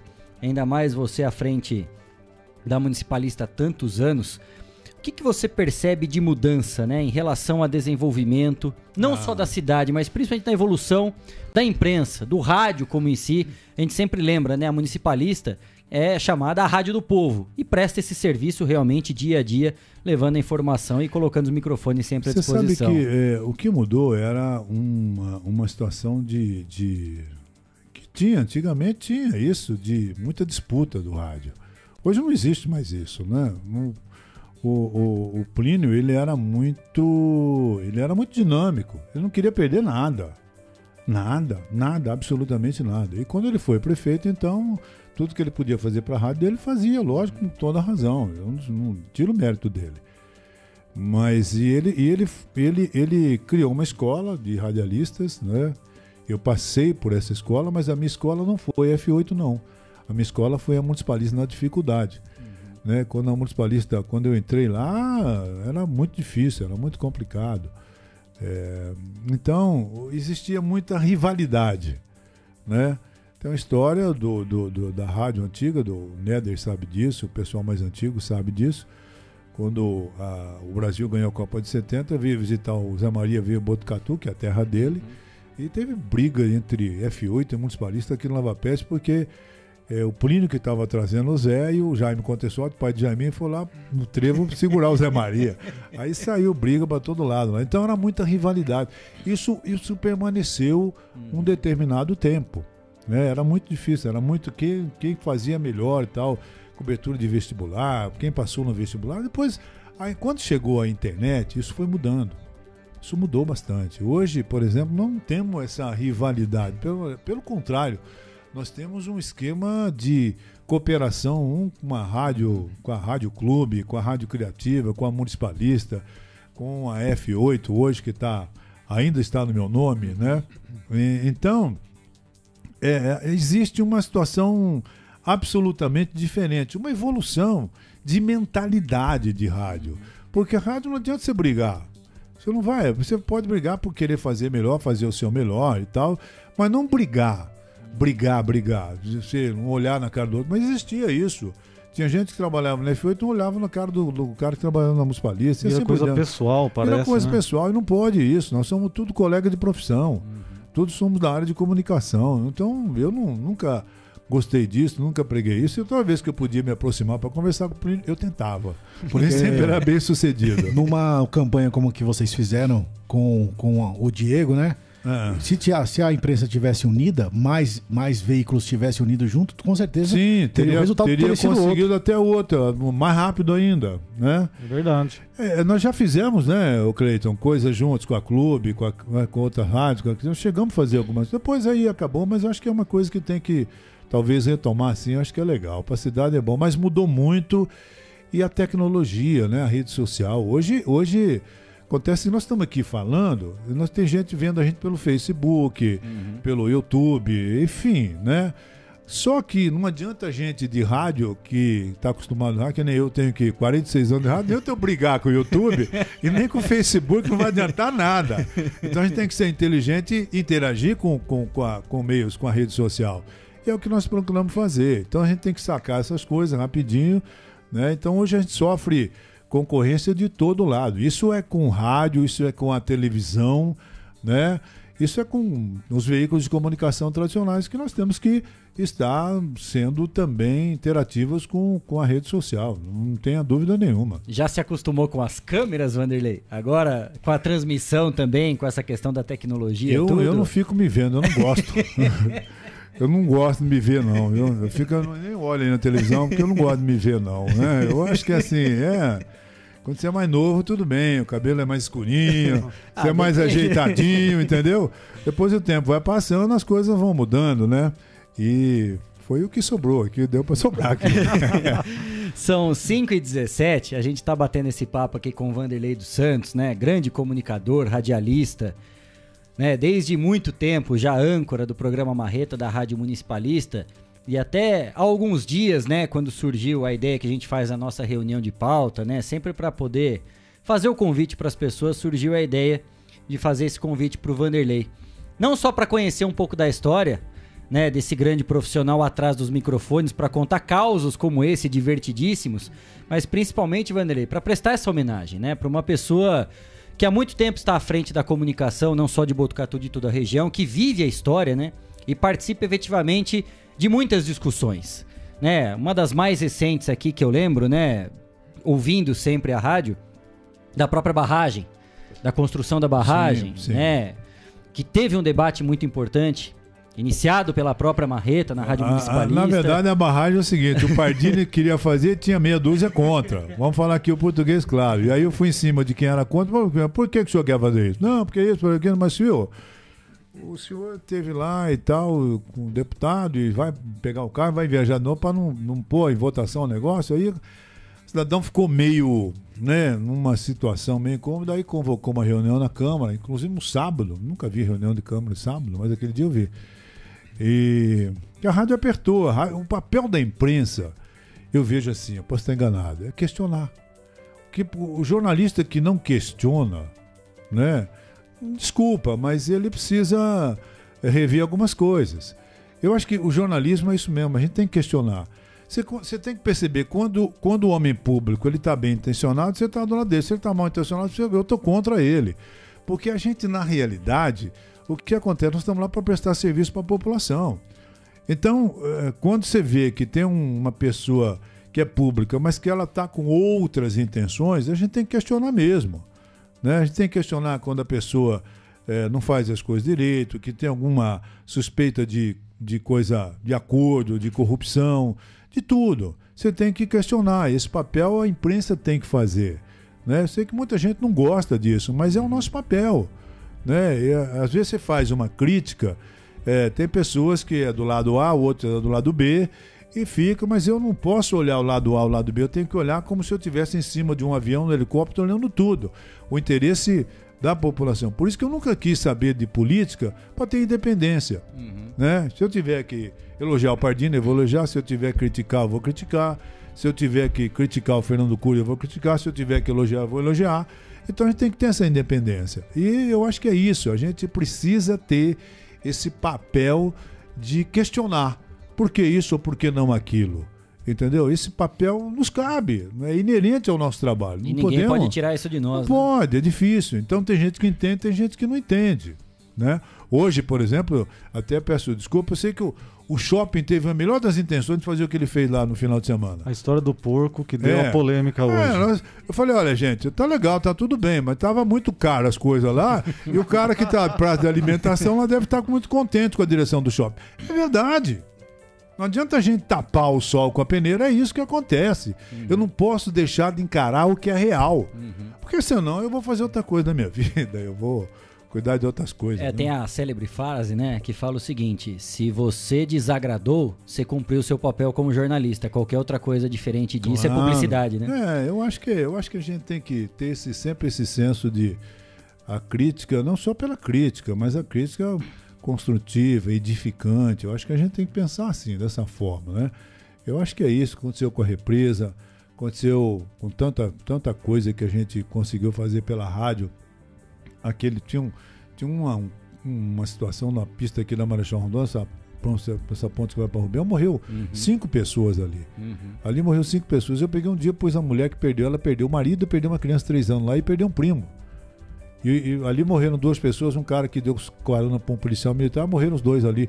Vinha chuva, o cara parava, passava ali, caía, batia na pilar da ponte, morria, não tinha guarda-reio. E eu falava pro DR, vocês têm que consertar isso. Isso foi duplicado, isso está errado. Aí um dia pus a mulher no ar, direto de São Paulo, que a mulher ela morava em Mauá, chorou, chorou, falou. O doutor, eh, o doutor Luiz Paulo Aoki, me ligou, deu o que que aconteceu? Eu falei, fui lá, me, su- me su- subi no fórum, que era aqui em cima, né? Falei, doutor, é isso, isso, isso. Ele pegou e questionou o DR. Aí o DR foi lá, arrumou. Não morreu mais ninguém lá. Aquela ponta Castelo Branco, nós levantamos aquilo, briguei com todo mundo, fiz baixo assinado, falamos. Quilômetro 204 ao 206. Ali morreu. A última vez que nós vimos acidente ali foram os estudantes que estavam indo de Assis para São Paulo. Morreu quatro, cinco estudantes, estavam num casinho. O caminhão, quando ele subiu, ele Sim. bateu no, no carro, Jogou virou, o carro, o carro caiu lá embaixo no precipício, morreram quatro estudantes, quatro jovens lá. Morreu sete policial militar ali uma vez que vinha vindo em Bauru. Uhum. Falei, até quando vai essa mortandade? Aí um dia conversando com um deputado aqui de Botucatu, permita não citar não, para não arrumar mais confusão do que eu já arrumei na minha vida. É, eu falei, viu, mas não dá para fazer essa ponte. Essa ponte fica muito cara, isso aí custa mais de não sei quantos milhões. Falei, quanto custa uma vida? Ele não soube me responder. É o tal do questionamento que a gente tem que fazer. Então, eu fui atrás da Secretaria dos Transportes e consegui uma entrevista com o Mauro Arce. O Mauro Arce foi presidente da Sabesp uhum. e naquele momento o governo Serra era o secretário de Transportes. E ele deu certo que ele queria falar do programa Melhor Caminho que o Serra estava fazendo para asfaltar as estradas aí é, rurais. E aí eu falei para a secretária, falei, ó, fala para ele que eu vou cobrar. Ele disse, eu vou cobrar mesmo. E aí o Mauro Arce, na entrevista, falou, eu vou fazer isso porque eu moro em Prudente, eu passo sempre nesse lugar, nós vamos fazer isso. E aí um belo dia, falou, o senhor vai fazer? Ó, o senhor tá falando, não, ah, depois vão Pardinho, Botucatu, Itatinga, cobrar. vamos cobrar vocês aí. Não, eu vou fazer. Aí o Eduardo Candês, um, um amigo, né? Quando ele, passado um tempo, você viu no, no Diário Oficial? Eu falei, filho, você acha que eu leio o Diário Oficial, filho? Você tá num déficit, você lê, eu não. Ó, veja lá, já saiu a liberação da para sair a ponte lá, o, o Mauro Arce vai fazer a ponte mesmo. Falei, pô, que legal tal. E fizeram a ponte. E fizeram a ponte. Nunca mais morreu ninguém ali. Né? Nunca mais morreu ninguém naquele trechinho ali, nunca mais morreu. Então, gente, o rádio, o radialista, quando ele está imbuído de boas intenções, de prestação de serviço para o povo, ele vai. Não estou querendo me auto. Não, ao contrário. São fatos verdadeiros, concretos que aconteceu que nós tivemos a oportunidade de tra trabalhar pelo rádio, pelo microfone da Municipalista. E aí vai, tantas outras coisas. Né? É isso, né? São tantas histórias, né? Tantos debates, assuntos, conquistas. Decepções também, né, Vanderlei? Porque tem muita briga é, que não tem como ganhar, né? Que é, é... Eu tomei uns par de processos de pagar. é, uma... é muita decepção. Pagar alguns valores. É uma, é uma porrada em glória também, né? Nem paguei sempre. Um... Já paguei e... bastante multa aí já. E, e, é por isso, né, que que eu repito que a gente fez dentro dessa nossa reunião, é o convite ao Vanderlei, a quem a gente agradece por ter aceito e dividir com a gente tantas histórias, né? Não só de vida, mas do profissional. Que é uma referência para todos nós, né? Que atuamos Você já aqui quer encerrar? Eu não falei rádio. nada ainda. Não, muito pelo contrário. Eu só tô preocupado porque depois ah, não, aí você vai tomar um puxão de orelha em casa. Eu não Olha, quero ser o responsável por uma briga Boa, domiciliar, pelo coisa, amor de Deus. Deixa eu contar só mais uma historinha para vocês aqui. Rapidinho eu vou embora. É quando eu comecei a namorar minha esposa, num, num, eu conheci ela num baile na associação. Aliás, hoje é aniversário dela. Um beijo para ela, já falei hoje cedo na rádio. Parabéns. Né? É a mulher da minha vida. ela, me, ela me aguenta, faz, agora em maio faz 40 anos que nós somos casados. Eu, tudo metidinho, trabalhava na rádio, 20 anos de idade, né? E tal. Cheguei para ela, viu? Você me conhece? Ela olhou para mim e falou: Não. Você nunca ouviu falar de mim? Ela falou: Quem é você? Poxa, você nunca ouviu falar da, da rádio do Vanderlei? Não, eu trabalho na Telesp, não tenho tempo de ouvir rádio. Eu falei, obrigado. Aí tive que começar toda uma outra conversa para poder dar certo. E deu certo. Estamos juntos até hoje, né? Agora já sabe quem é o Vanderlei da rádio. Agora já, já sabe. Mas é, ó, isso. É isso. É isso, essa, essa homenagem né, que a gente presta ao, ao Vanderlei pelo profissional, pela pessoa que é em Botucatu, por tudo que construiu. E a gente conversou, né? Até a gente antecipou, mudou todo o roteiro aqui do Estação Notícia para já começar logo Eu de peço cara. desculpa, viu? Imagina, pelo contrário, Vanderlei. É, é um, é um orgulho pra gente ter, ter você aqui para poder contar esses causos, as histórias, dividir com a gente essa grande experiência.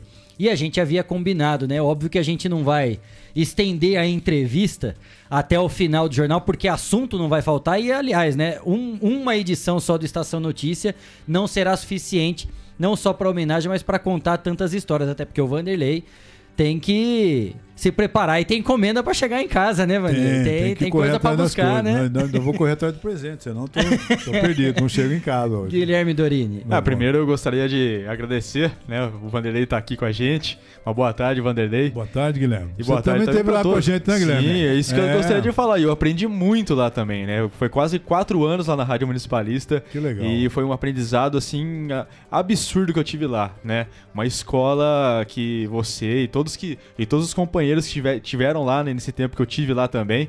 Que eu gostaria muito de agradecer aqui ao vivo, né? Agradecer demais aqui ao vivo. E claro, né, Vanderlei? Agradecer sempre você, que sempre.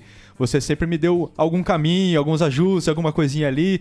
E sempre me ajudou muito enquanto eu tava na rádio lá. Você sabe que a gente que tem mais idade que vocês, né? Eu seja tão velho, porque 66 anos eu ainda tô, tô, tô jovem ainda.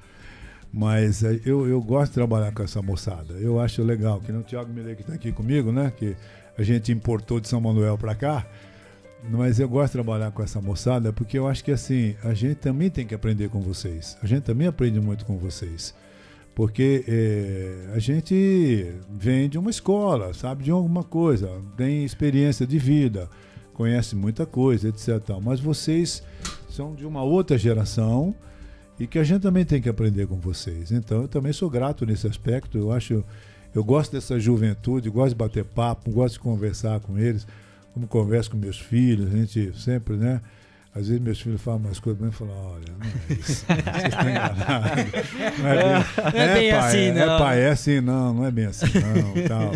Então eu, eu, sou, eu sou realmente um admirador dessa juventude, eu gosto de gente jovem, é, gosto das pessoas que têm experiência, que trocam experiência com a gente, que trocam ideia com a gente. Tem muitos amigos é, de rádio da minha época por aí ainda, né? Então eu, eu sou muito grato a Deus por tudo. Eu sou muito grato a Deus por a gente. Por ele me permitir estar nessa profissão. Eu caí meio de que dia, assim, de, né? Eu fui lá para ver na FOI de emprego para datilógrafo. E aí falaram, não, mas é para trabalhar na técnica. Eu falei, mas por que, tem que trabalhar na técnica? Porque tem que ter. Por que datilografia? Porque tem que ter agilidade nos dedos para ser técnico. Eu falei, tá bom, vamos experimentar. E fiquei lá até os dias de hoje. Então, é, eu também gosto de aprender com vocês que são mais jovens que eu. Estou sempre. Acho que na vida é assim, A né? A é gente assim sempre está pronto para É. aprender. Eu acho que é isso. A Tem vida é um tá. eterno aprendizado. Olha, isso aqui é uma escola da vida para a gente aprender muita coisa. Pois é, cabe a gente, né, aprender todas as lições aí, cada capítulo. Tá com a gente aqui também o Marcelo Lima, ligado lá diretamente do bairro Califórnia, aqui em Botucatu, na audiência do Um Estação abraço, Notícia. Marcelo, todo mundo aí. Ouvindo aqui essa entrevista com o Vanderlei dos Santos, certo, Cristiano Alves? Pra gente É não tomar aí. depois puxão de orelha, É hein? verdade. E quem manda realmente na casa lá, ó. É isso aí, agradecer imensamente a participação do Vanderlei aqui, né? Contando história, o pessoal comentando que a entrevista super é descontraída, muita gente acompanhando aqui. O Vanderlei deu audiência hoje pra gente, ele compartilhou um pouquinho. Depois eu A- peço a minha parte para Depois você. É bom? Depois você parte. É, depois eu peço. Desco- Desco- desconta lá do Cris, já tá, tá tranquilo. Senão você não Agora- tem pagamento, tá? Tô avisando. É isso aí. Agora, nas suas despedidas, você pode falar um pouquinho também como que uma hora, acho que a rádio AM vai se transformar em FM, né? Se isso tá perto ou não, né? E se isso muda um pouco Cada vez que o você fala perfil, isso, cada vez que você o me perfil. pergunta isso, eu lembro que eu tenho um boleto para pagar lá. a grana, Ligação. os Me boletos. deixa louco, rapaz. Vocês são, são doidos. A parte de mudar, tudo bem. O problema É, mudar não é problema. é o que precisa fazer, Pena, né? transmissão não é problema. O problema é o boleto. Aliás, Bom. como, como a gente sofre com essa, É. com essa questão, hein, Vanderlei? É, É, mas impressionante, né? Mas olha, eu, eu acho que assim, eu acho que a gente é, é a modernidade. O rádio, o rádio antigamente, você só conseguia uma concessão de rádio por política. Não era, não era de outro jeito. Ah, o Kleber é amigo do deputado tal. Então o deputado tal ia lá, lutava e conseguia uma rádio pro Kleber. Né? Foi assim com a Municipalista, foi assim com a F8. Você tinha que. O, o, o Silvio Santos, por exemplo, conseguiu o SBT em 1980, 81, porque ele era. A mulher do presidente Figueiredo era fã do Silvio Santos. E tinha um menino das comunicações chamado Euclides Conde de Oliveira, na época, que era fã do Silvio Santos. E o Silvio Santos foi lá e falou: olha assim para eles: olha, a Tupi faliu, eu, com as minhas empresas, posso sustentar a TV Tupi. Aliás, para quem não sabe, o Silvio Santos, no começo, quando ele estava na Globo, ele alugava os horários da Globo. Tinha uma época lá que ele fazia folha de pagamento da Globo. O Silvio Santos sempre foi um gênio na- como empresário e como comunicador. Então, é, era, era assim, a regra do jogo era essa. Era um jogo político, você tinha que ter amizade política. Acabei de falar aqui para vocês que o ministro Roberto Cardoso ó, veio inaugurar clube, o Jânio Quadros foi quem assinou o autógrafo da Municipalista, o Ademar de Barros era, é, parece que foi sócio, ou foi um dos precursores da, da FO e depois veio para as mãos do... Aliás, a primeiro, o primeiro acionista majoritário da F8 foi Emílio Peducci no ano de 1939. Eu tenho um documento lá, ele contratando o Angelino de Oliveira para ser diretor artístico da rádio em 1939. Depois foi- passa na mão de um, passa na mão de outro, era uma sociedade anônima, até que, passado todos esses anos, tal, eu jamais poderia esperar um dia na minha vida que eu tivesse, eh, que alguém falasse, viu, você quer comprar F8? Eu jamais poderia fazer, imaginar uma coisa dessa. Né? E aí acabou que deu certo. Hoje a gente está passando para outras mãos, falta a questão de documentação. A F8 também vai virar FM uhum. e a municipalista também vai virar FM. Né? Nós estamos muito próximos da gente poder é, trabalhar nisso, fazer o projeto e falta só pagar o boleto. Do resto é tudo mais fácil.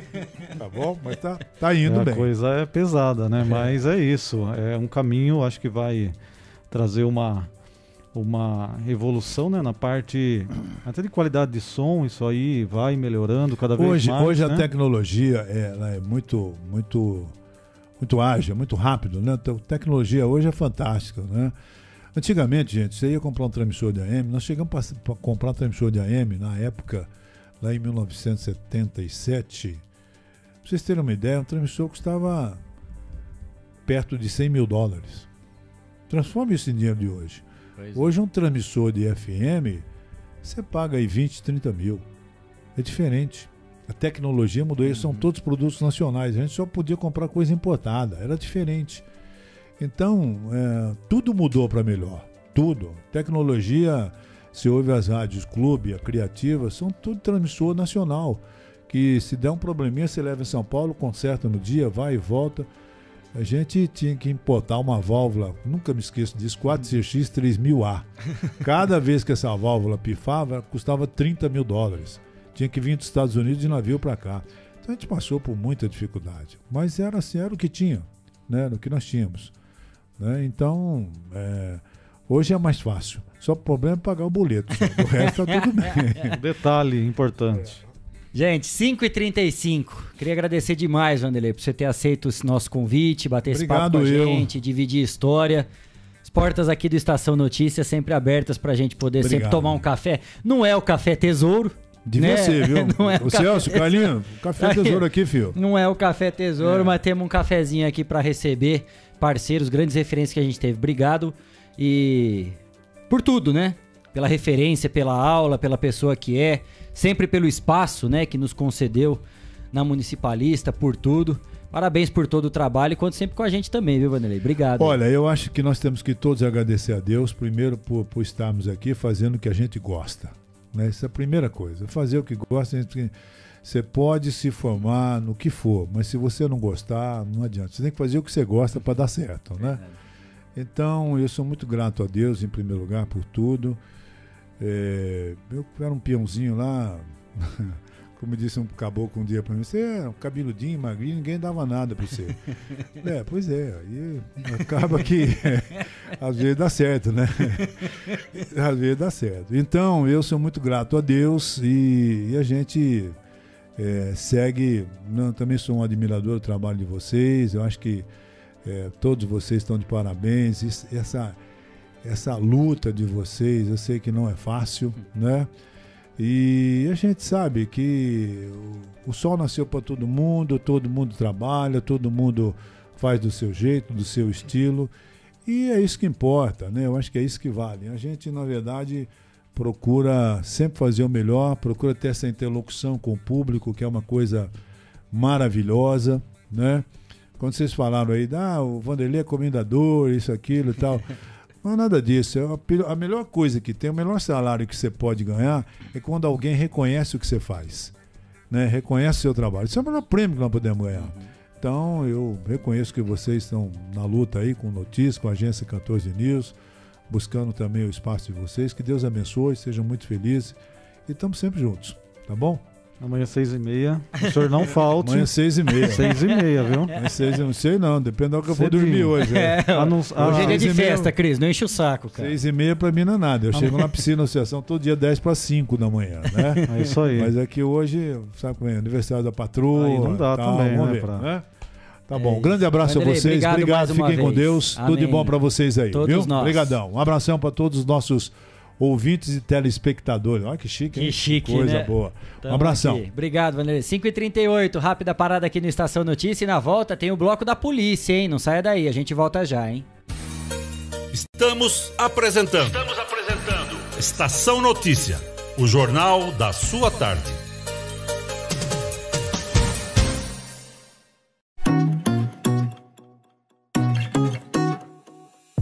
Só nas telas da usina multimídia você leva a sua marca para mais de 40 mil pessoas por dia. Isso mesmo, são mais de 25 TVs espalhadas em diferentes pontos de Botucatu e São Manuel. Pontos com um grande fluxo de pessoas onde a sua propaganda é vista longe da correria e do estresse. E claro, com a atenção máxima que ela merece.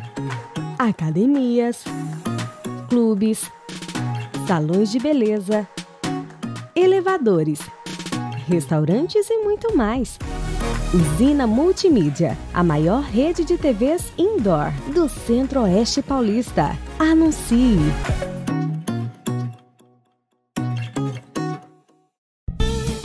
Fogasa Botucatu, uma ótima opção para você terminar muito bem o seu dia. De quarta a domingo, servindo os melhores lanches, pastéis e aquela porção especial de dar água na boca. Experimente também nossa deliciosa fogasa. São vários sabores à sua escolha. Venha conhecer. Estamos em frente à rotatória da rodovia Gastão da Alfarra. Ou, se preferir, peça pelo delivery 98 803 5218. Fogasa Botucatu.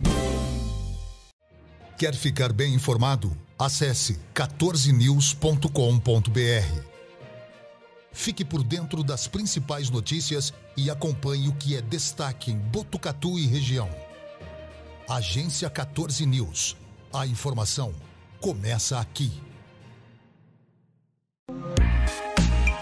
Esteticar. Seu carro merece ficar como novo. 22 anos atendendo Botucatu e região com uma equipe especializada e garantindo sempre o melhor serviço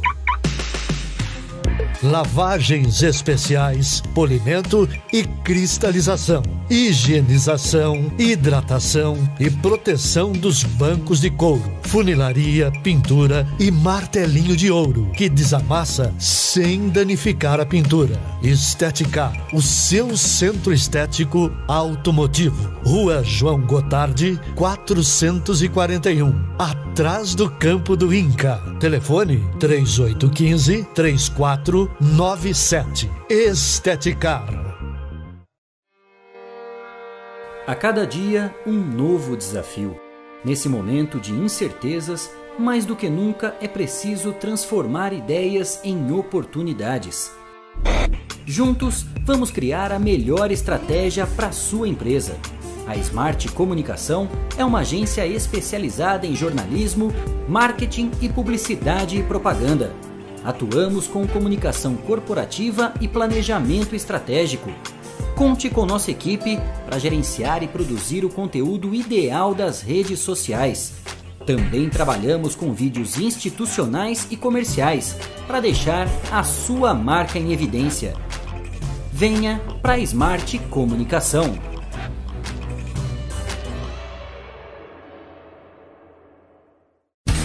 Voltamos a apresentar Estação Notícia, o jornal da sua tarde.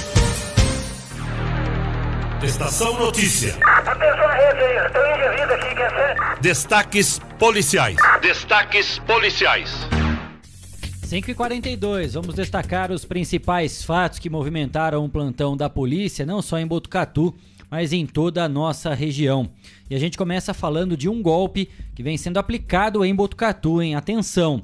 Cuidado, porque tem um homem de aproximadamente 60 anos que se apresenta como vendedor.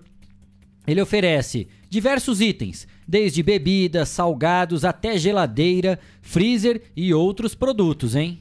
É, ele está em um carro preto, modelo Ford K, disse chamar Eduardo. Acontece que ele não deixa nenhum produto no primeiro momento, só oferece e pede para que o, que o comerciante pague um determinado valor para dar um sinal para a empresa que ele diz representar. Deixa um telefone 0800 para contato e depois disso some. Nós recebemos o alerta de uma comerciante sobre esse caso. Está na tela do Estação para você acompanhar aí, ó. A gente está com um relato aqui, eu, Cristiano. É, porque eu tenho família, como eu falei para você, eu trabalho aqui no, na rua Banzares. E ontem passou um homem, a, a faixa da idade dele eu acho que tem uns 60, 65 anos. Não, um homem bem vistoso, sabe? Um senhor bem vistoso, conversador bem, nossa, sabe? Muito educado, falante bastante. é, avisar para a turma, né? Que ele tá, ele tá vendendo as coisas, só que ele não deixa o produto. Então, muitos, é, eu, graças a Deus, não, não, não cheguei a cair no copo dele, né? Passar o cartão, deixar a mercadoria, só que a mercadoria vem no outro dia, sabe? Que precisa que pague agora, que é para entrar lá na firma, avisar que tinha, tinha vendido, sabe? Ele está se passando por vendedor, assim, passa nos bar para vender. Aí ele vende tudo. Ele fala para ele, ele fala assim que ele vende de tudo, de tudo que você imaginar, é, bebida, salgado, um monte de coisa. E nossa, e eu sei que, olha, acho que ele deve ter enganado bastante gente por aqui, viu? Bastante gente, porque olha, vou falar a verdade para você.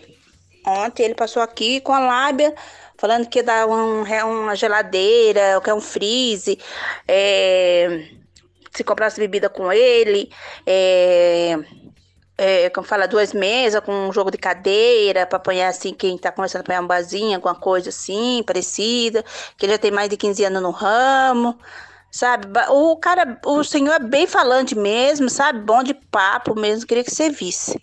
Né? A única coisa que a gente conseguiu pegar dele foi a placa do carro dele, só. Mas queria que você visse, o cara é muito falante mesmo. E se passou pro nome de Eduardo, o nome dele. E deixou dois telefones aqui, 0800, nenhum dos telefones tá funcionando, que a gente tentou ligar para ver realmente se era verdade alguma coisa. Infelizmente ele tá dando um golpe nesse sentido aí, ó. Avisar a turma, fazendo favor. 5 e 45 tá aí o alerta de uma comerciante aqui de Botucatu a respeito desse golpe, né? De um um homem, um senhor, aproximadamente 60 anos, tá querendo fazer arte aqui em Botucatu, né, Cris? É muito estranho, é, muito é estranho. Esquisito, cidadão. Então, ó, Tem se que você... adiantar, pagar antes ah, brincadeira, né? receber o produto? É. Isso aí não existe, né? Vamos Nem lá, pelo né? Código do Consumidor, isso. A favor. 5h45, vamos dar aquele giro que você já conhece aqui no Estação Notícias, saindo da região central, indo lá pro Jardim Paraíso, na zona norte de Botucatu. Esse momento aí, ó, imagens da câmera da, de monitoramento da lavanderia 5 a SEC, mostrando o movimento de Botucatu lá na Zona Norte. Trânsito bastante tranquilo lá na Avenida Camilo Mazzoni, em frente ao número 1568, no Jardim Paraíso. Já finalzinho da tarde, daqui a pouco, comecinho de noite aqui em Botucatu. E você fica com essas imagens aí em tempo real, lá da lavanderia 5 a SEC, no Jardim Paraíso. 5h46, dando continuidade aos destaques da polícia aqui no Estação Notícia. Agora um caso de furto registrado em Botucatu, no Jardim Panorama. A nossa equipe foi procurada pela Tabata, que nos informou que a moto dela foi levada nessa madrugada, de dentro da casa. Ela disse que todos estavam dormindo e não ouviram a ação do ladrão. Tabata pede ajuda para quem tiver qualquer informação sobre a moto. É uma CG 125 azul 2003, placa DHJ 3967. Repetindo a placa DHJ 3967. Esta é, está com uma falha né, na espuma do banco. Se alguém souber de algo, só ligar para a Polícia Militar. O telefone 190. E a casa invadida tá lá na esquina. Você viu aí o cidadão passando?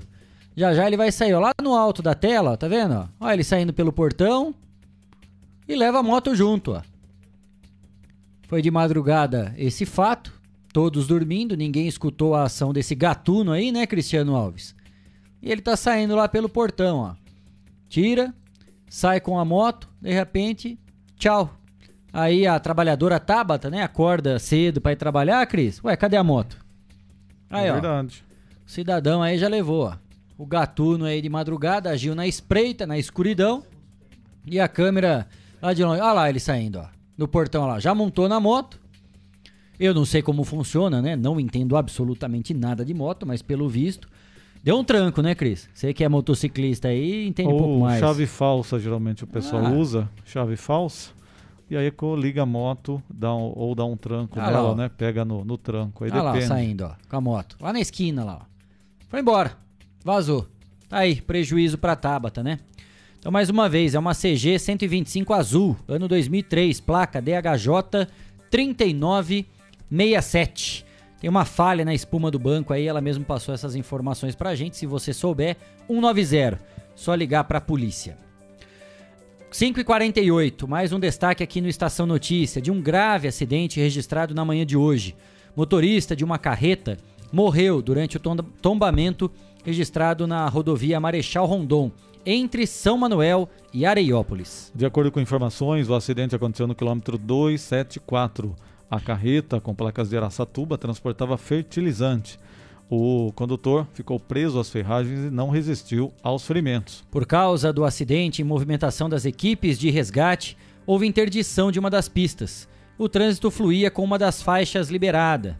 Quem esteve no local, nosso companheiro Adilson Brito, lá da Educadora Integração FM, parceiras do Estação Notícia, na tela do Estação para você. Estou aqui agora na Marechal Rondon, sentido aqui São Manuel a Areiópolis, como vocês estão vendo. Tivemos um acidente nesta manhã envolvendo um caminhão de Araçatuba.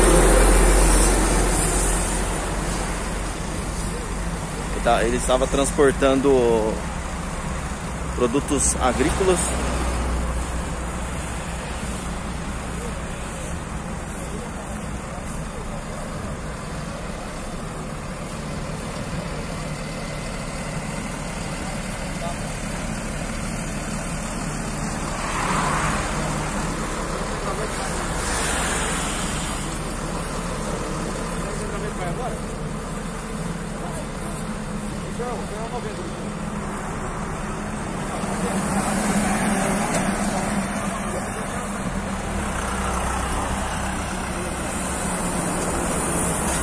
posso chegar muito perto, né?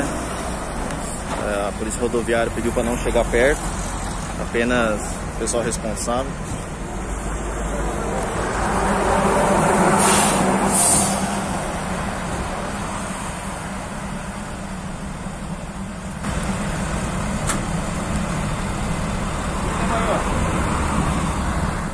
Cinco e cinquenta. Tá aí, né? Esse grave acidente registrado na manhã de hoje entre São Manuel e Ariópolis, na rodovia Marechal Rondon. Infelizmente, o motorista não resistiu, né? Ficou preso às ferragens após esse tombamento. Não resistiu e morreu. Notícia, notícia triste. Temos mais destaques da polícia aí, Cristiano Alves. Exatamente, está no site 14news.com.br também uma informação que é a seguinte: o grupo de investigação de área rural em área rural Giar, da Polícia Civil, desarticulou hoje, na cidade de Taquarituba, a quadrilha responsável pelo roubo de 349 cabeças de gado. Isso mesmo, 349 cabeças de gado. Esse roubo foi no dia 13 de setembro do ano passado, em uma fazenda localizada na região da Balsa do município de Tatinga. Durante a ação, os criminosos fortemente armados renderam o caseiro e outros funcionários terceirizados levando a quantia de 349 cabeças de gado, além de duas caminhonetes e quadriciclos que foram localizados após algum tempo em estradas da região. Então, após tomarem conhecimento dos fatos, policiais começaram a investigar o fato, identificando todas as pessoas no roubo, desde as mulheres que forneceram as suas contas para a movimentação financeira da quadrilha, aos e os homens que planejaram e executaram a ação delituosa, que foi tema de material, é de, de matérias né, em jornais, em sites, tudo mais. Após a conclusão do inquérito policial, o delegado de polícia titular, o antenor Jesus Eck, indiciou todos os envolvidos pelas práticas de crimes de associação criminosa e roubo, representando também pela prisão de três homens envolvidos diretamente na ação criminosa. Na madrugada desta quarta-feira, policiais civis do GIAR, em conjunto com policiais civis da SIG, SIG de Taquarituba, cumpriram três mandados de prisão preventivas e mandados de prisão preventivos aqui expedidos pelo Poder Judiciário em desfavor de três homens, moradores de Taquarituba e ligados diretamente ao crime do roubo de gado ocorrido em setembro de 2021, no município de Itatinga. A polícia, inclusive aqui cito o seguinte, agradece a população que forneceu informações que levaram à identificação dos autores e à desarticulação da quadrilha que agora está presa responderá judicialmente pelos seus atos. Então, um fato gravíssimo que aconteceu, inclusive com violência e tudo mais, e a polícia acabou, portanto, dando uma resposta a esse fato. Parabéns aí aos policiais pois civis. É. E a gente sempre ouviu falar que era muito difícil, né? Fazer a identificação da quadrilha responsável por esse tipo de crime. E a polícia aqui da nossa região de Botucatu, do Giar, fazendo o cumprimento desses mandatos aí, né? E prendendo, identificando e prendendo todos os integrantes dessa quadrilha aí. Tem mais um, um fato grave registrado aqui em Botucatu, né, Cris? Um fato grave que aconteceu agora há pouco, minutos é, antes, aqui a gente tem o seguinte: uma criança de um ano e três meses morreu por afogamento nesta tarde no bairro Califórnia, aqui em Botucatu. Segundo as informações, o SAMU foi acionado para atender a ocorrência, porém a criança, uma menina, já estava sem vida. O caso teria ocorrido em uma piscina. Né? O SAMU teria encontrado com a família no caminho da ocorrência, a família estava tentando também socorrer, mas não tinha mais nada a ser feito pela situação, a criança já estava sem vida.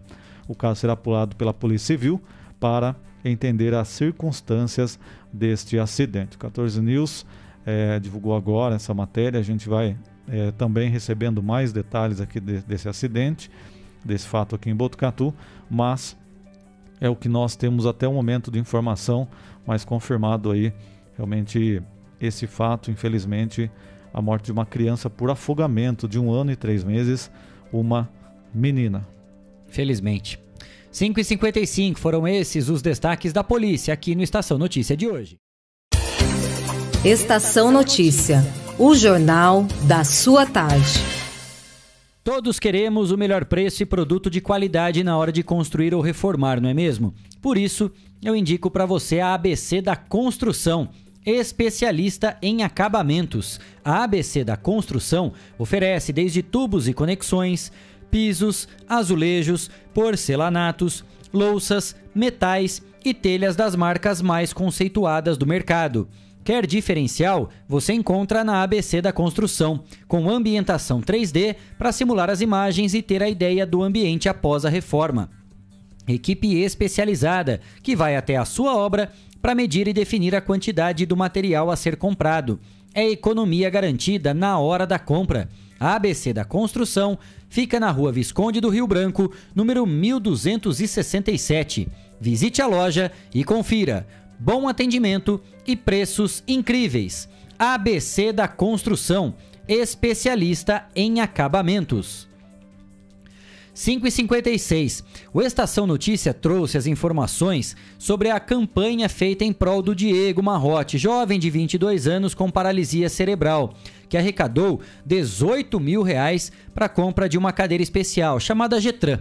Agora nossa equipe recebeu o pedido de ajuda para mais um caso aqui em Botucatu. O pequeno Nicolas Felipe Campos Piccoli, de 4 anos, nasceu prematuramente e enfrenta paralisia cerebral, uma síndrome epilética. Tá aí ele na tela para você, ó. Por isso, desde esse episódio, a mãe dele, Sandy Caroline Piccoli, vem realizando campanhas para ajudar no tratamento, Cristiano Alves. O garoto completa 5 anos em abril e tem recebido desde o ano passado aplicações de medicamentos de células regenerativas, células tronco, buscando melhora do quadro. Ele não tem as funções como fala, sentar sozinho e não tem os movimentos para uma criança da sua idade, por isso depende 100% do auxílio da mãe. Em 2021, a família iniciou o tratamento em Brasília. Cada aplicação custa 5 mil reais. Antes, esse valor era cotado em dólar, chegava a quase 17 mil reais. Esse ano serão 35 mil reais com três aplicações seguidas, mês a mês, e após isso serão necessárias de duas a três vezes. A mãe contou para nossa equipe que para ter um resultado é preciso também fazer a fisioterapia. Por isso essa campanha já vem acontecendo para arrecadar dinheiro para todo esse tratamento. E a gente, ao longo da semana aqui também, né, Cris, vai entrar em contato com a mãe, quem sabe até trazê-la aqui né, para poder falar a respeito dessa campanha, passar dados, né, se tem algum Pix, de que forma também que nós podemos contribuir na divulgação dessa campanha, até porque vai precisar de 35 mil reais aí para as aplicações de célula tronco para o pequeno Nicolas. 5h58, tenho mais um recado para você. Quero falar da Elete Informática, uma empresa com 27 anos em tecnologia da informação. Lá você encontra produtos de alta qualidade, microcomputadores, monitores, impressoras, tablets, celulares, acessórios e suprimentos. assistência técnica especializada, técnicos treinados e qualificados. Na Elete Informática, você compra sem sair de casa. Acesse elete.com.br. Elete Informática, segurança e experiência. O telefone 3815 2078 ou pelo WhatsApp 99141 0408.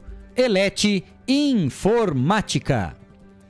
Mais um recado para você. Vocês sabiam que a Fibranet Com lançou o combo internet mais TV por assinatura e agora vocês podem curtir muito mais com a família?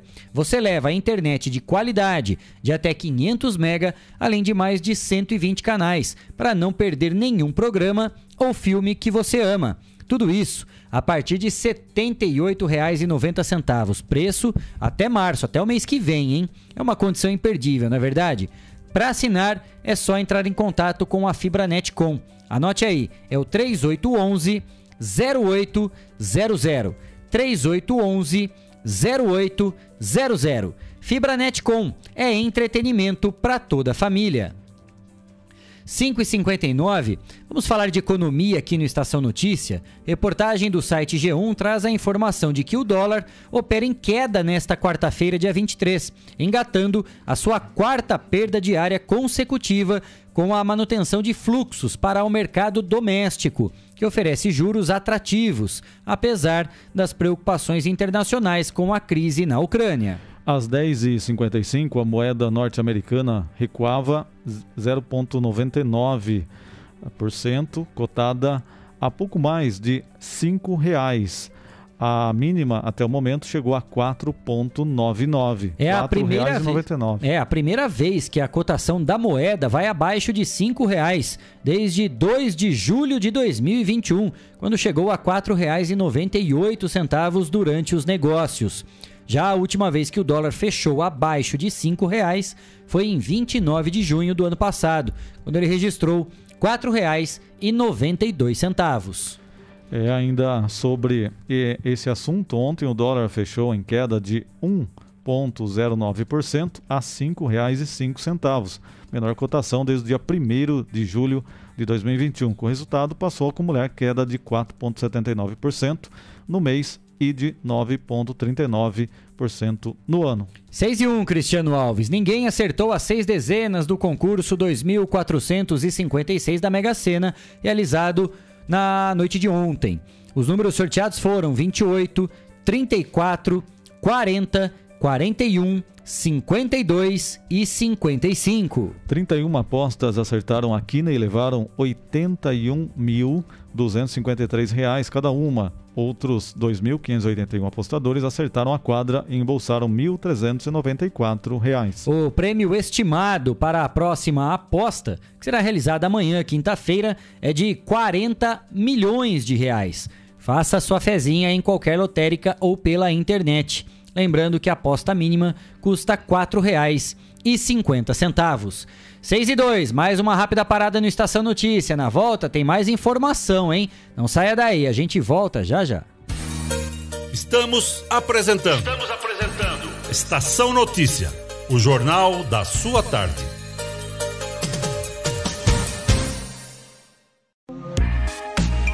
Esteticar. Seu carro merece ficar como novo. 22 anos atendendo Botucatu e região com uma equipe especializada e garantindo sempre o melhor serviço lavagens especiais, polimento e cristalização, higienização, hidratação e proteção dos bancos de couro, funilaria, pintura e martelinho de ouro que desamassa sem danificar a pintura. Esteticar, o seu centro estético automotivo. Rua João Gotardi, 441, atrás do campo do Inca. Telefone 3815 34 97. Esteticar. Quer ficar bem informado? Acesse 14news.com.br. Fique por dentro das principais notícias e acompanhe o que é destaque em Botucatu e região.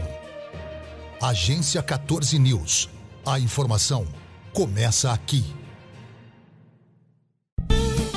Fogasa Botucatu, uma ótima opção para você terminar muito bem o seu dia. De quarta a domingo, servindo os melhores lanches, pastéis e aquela porção especial de dar água na boca. Experimente também nossa deliciosa Fogasa. São vários sabores à sua escolha. Venha conhecer. Estamos em frente à rotatória da rodovia Gastão da Alfarra. Ou, se preferir, peça pelo delivery 98 803 5218. Fogasa Botucatu. Voltamos a apresentar Estação Notícia, o jornal da sua tarde. 6 e 4, de volta com a edição número 123 do Estação Notícia, o jornal da sua tarde. E agora vamos trazer aqui no nosso jornal as informações do último boletim divulgado pela Prefeitura a respeito da pandemia em Botucatu. Hoje são 14 pacientes internados, 9 no Hospital das Clínicas da Unesp e 5 no Hospital da Rede Privada. Desse total, Cris, 4 estão em leitos de UTI, sendo 3 no HC e 1 no hospital particular. Dos testes realizados foram 882 negativos e 288 positivos. Nesse momento, 1.301 pessoas estão em quarentena, cumprindo as medidas e protocolos de isolamento. 6 e 5. A Lei Geral de Proteção de Dados já está em vigor para regulamentar a forma de coletar e armazenar, compartilhar os nossos dados pessoais. Ela é fundamental para assegurar a privacidade e a segurança de todos nós. Impacta diretamente nas empresas privadas, que estão sujeitas a sanções no caso de descumprimento dessa lei.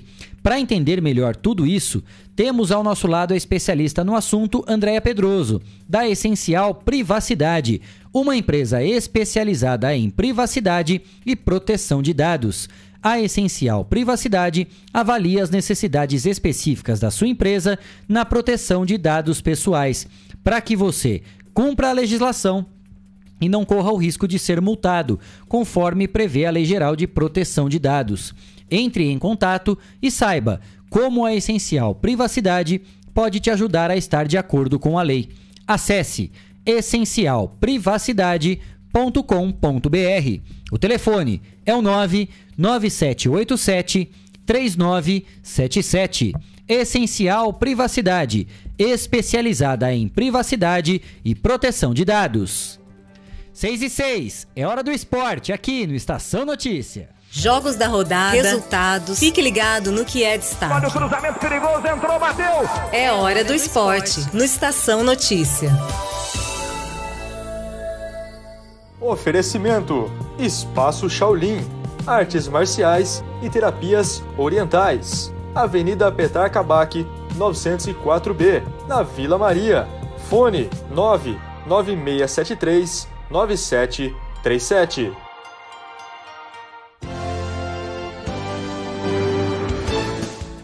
6 e 7, está no ar o bloco esportivo do Estação Notícia. Já está aqui comigo Guilherme Dorini, porque a gente começa falando sobre o mercado da bola. O São Paulo apresentou seu sexto reforço para a temporada.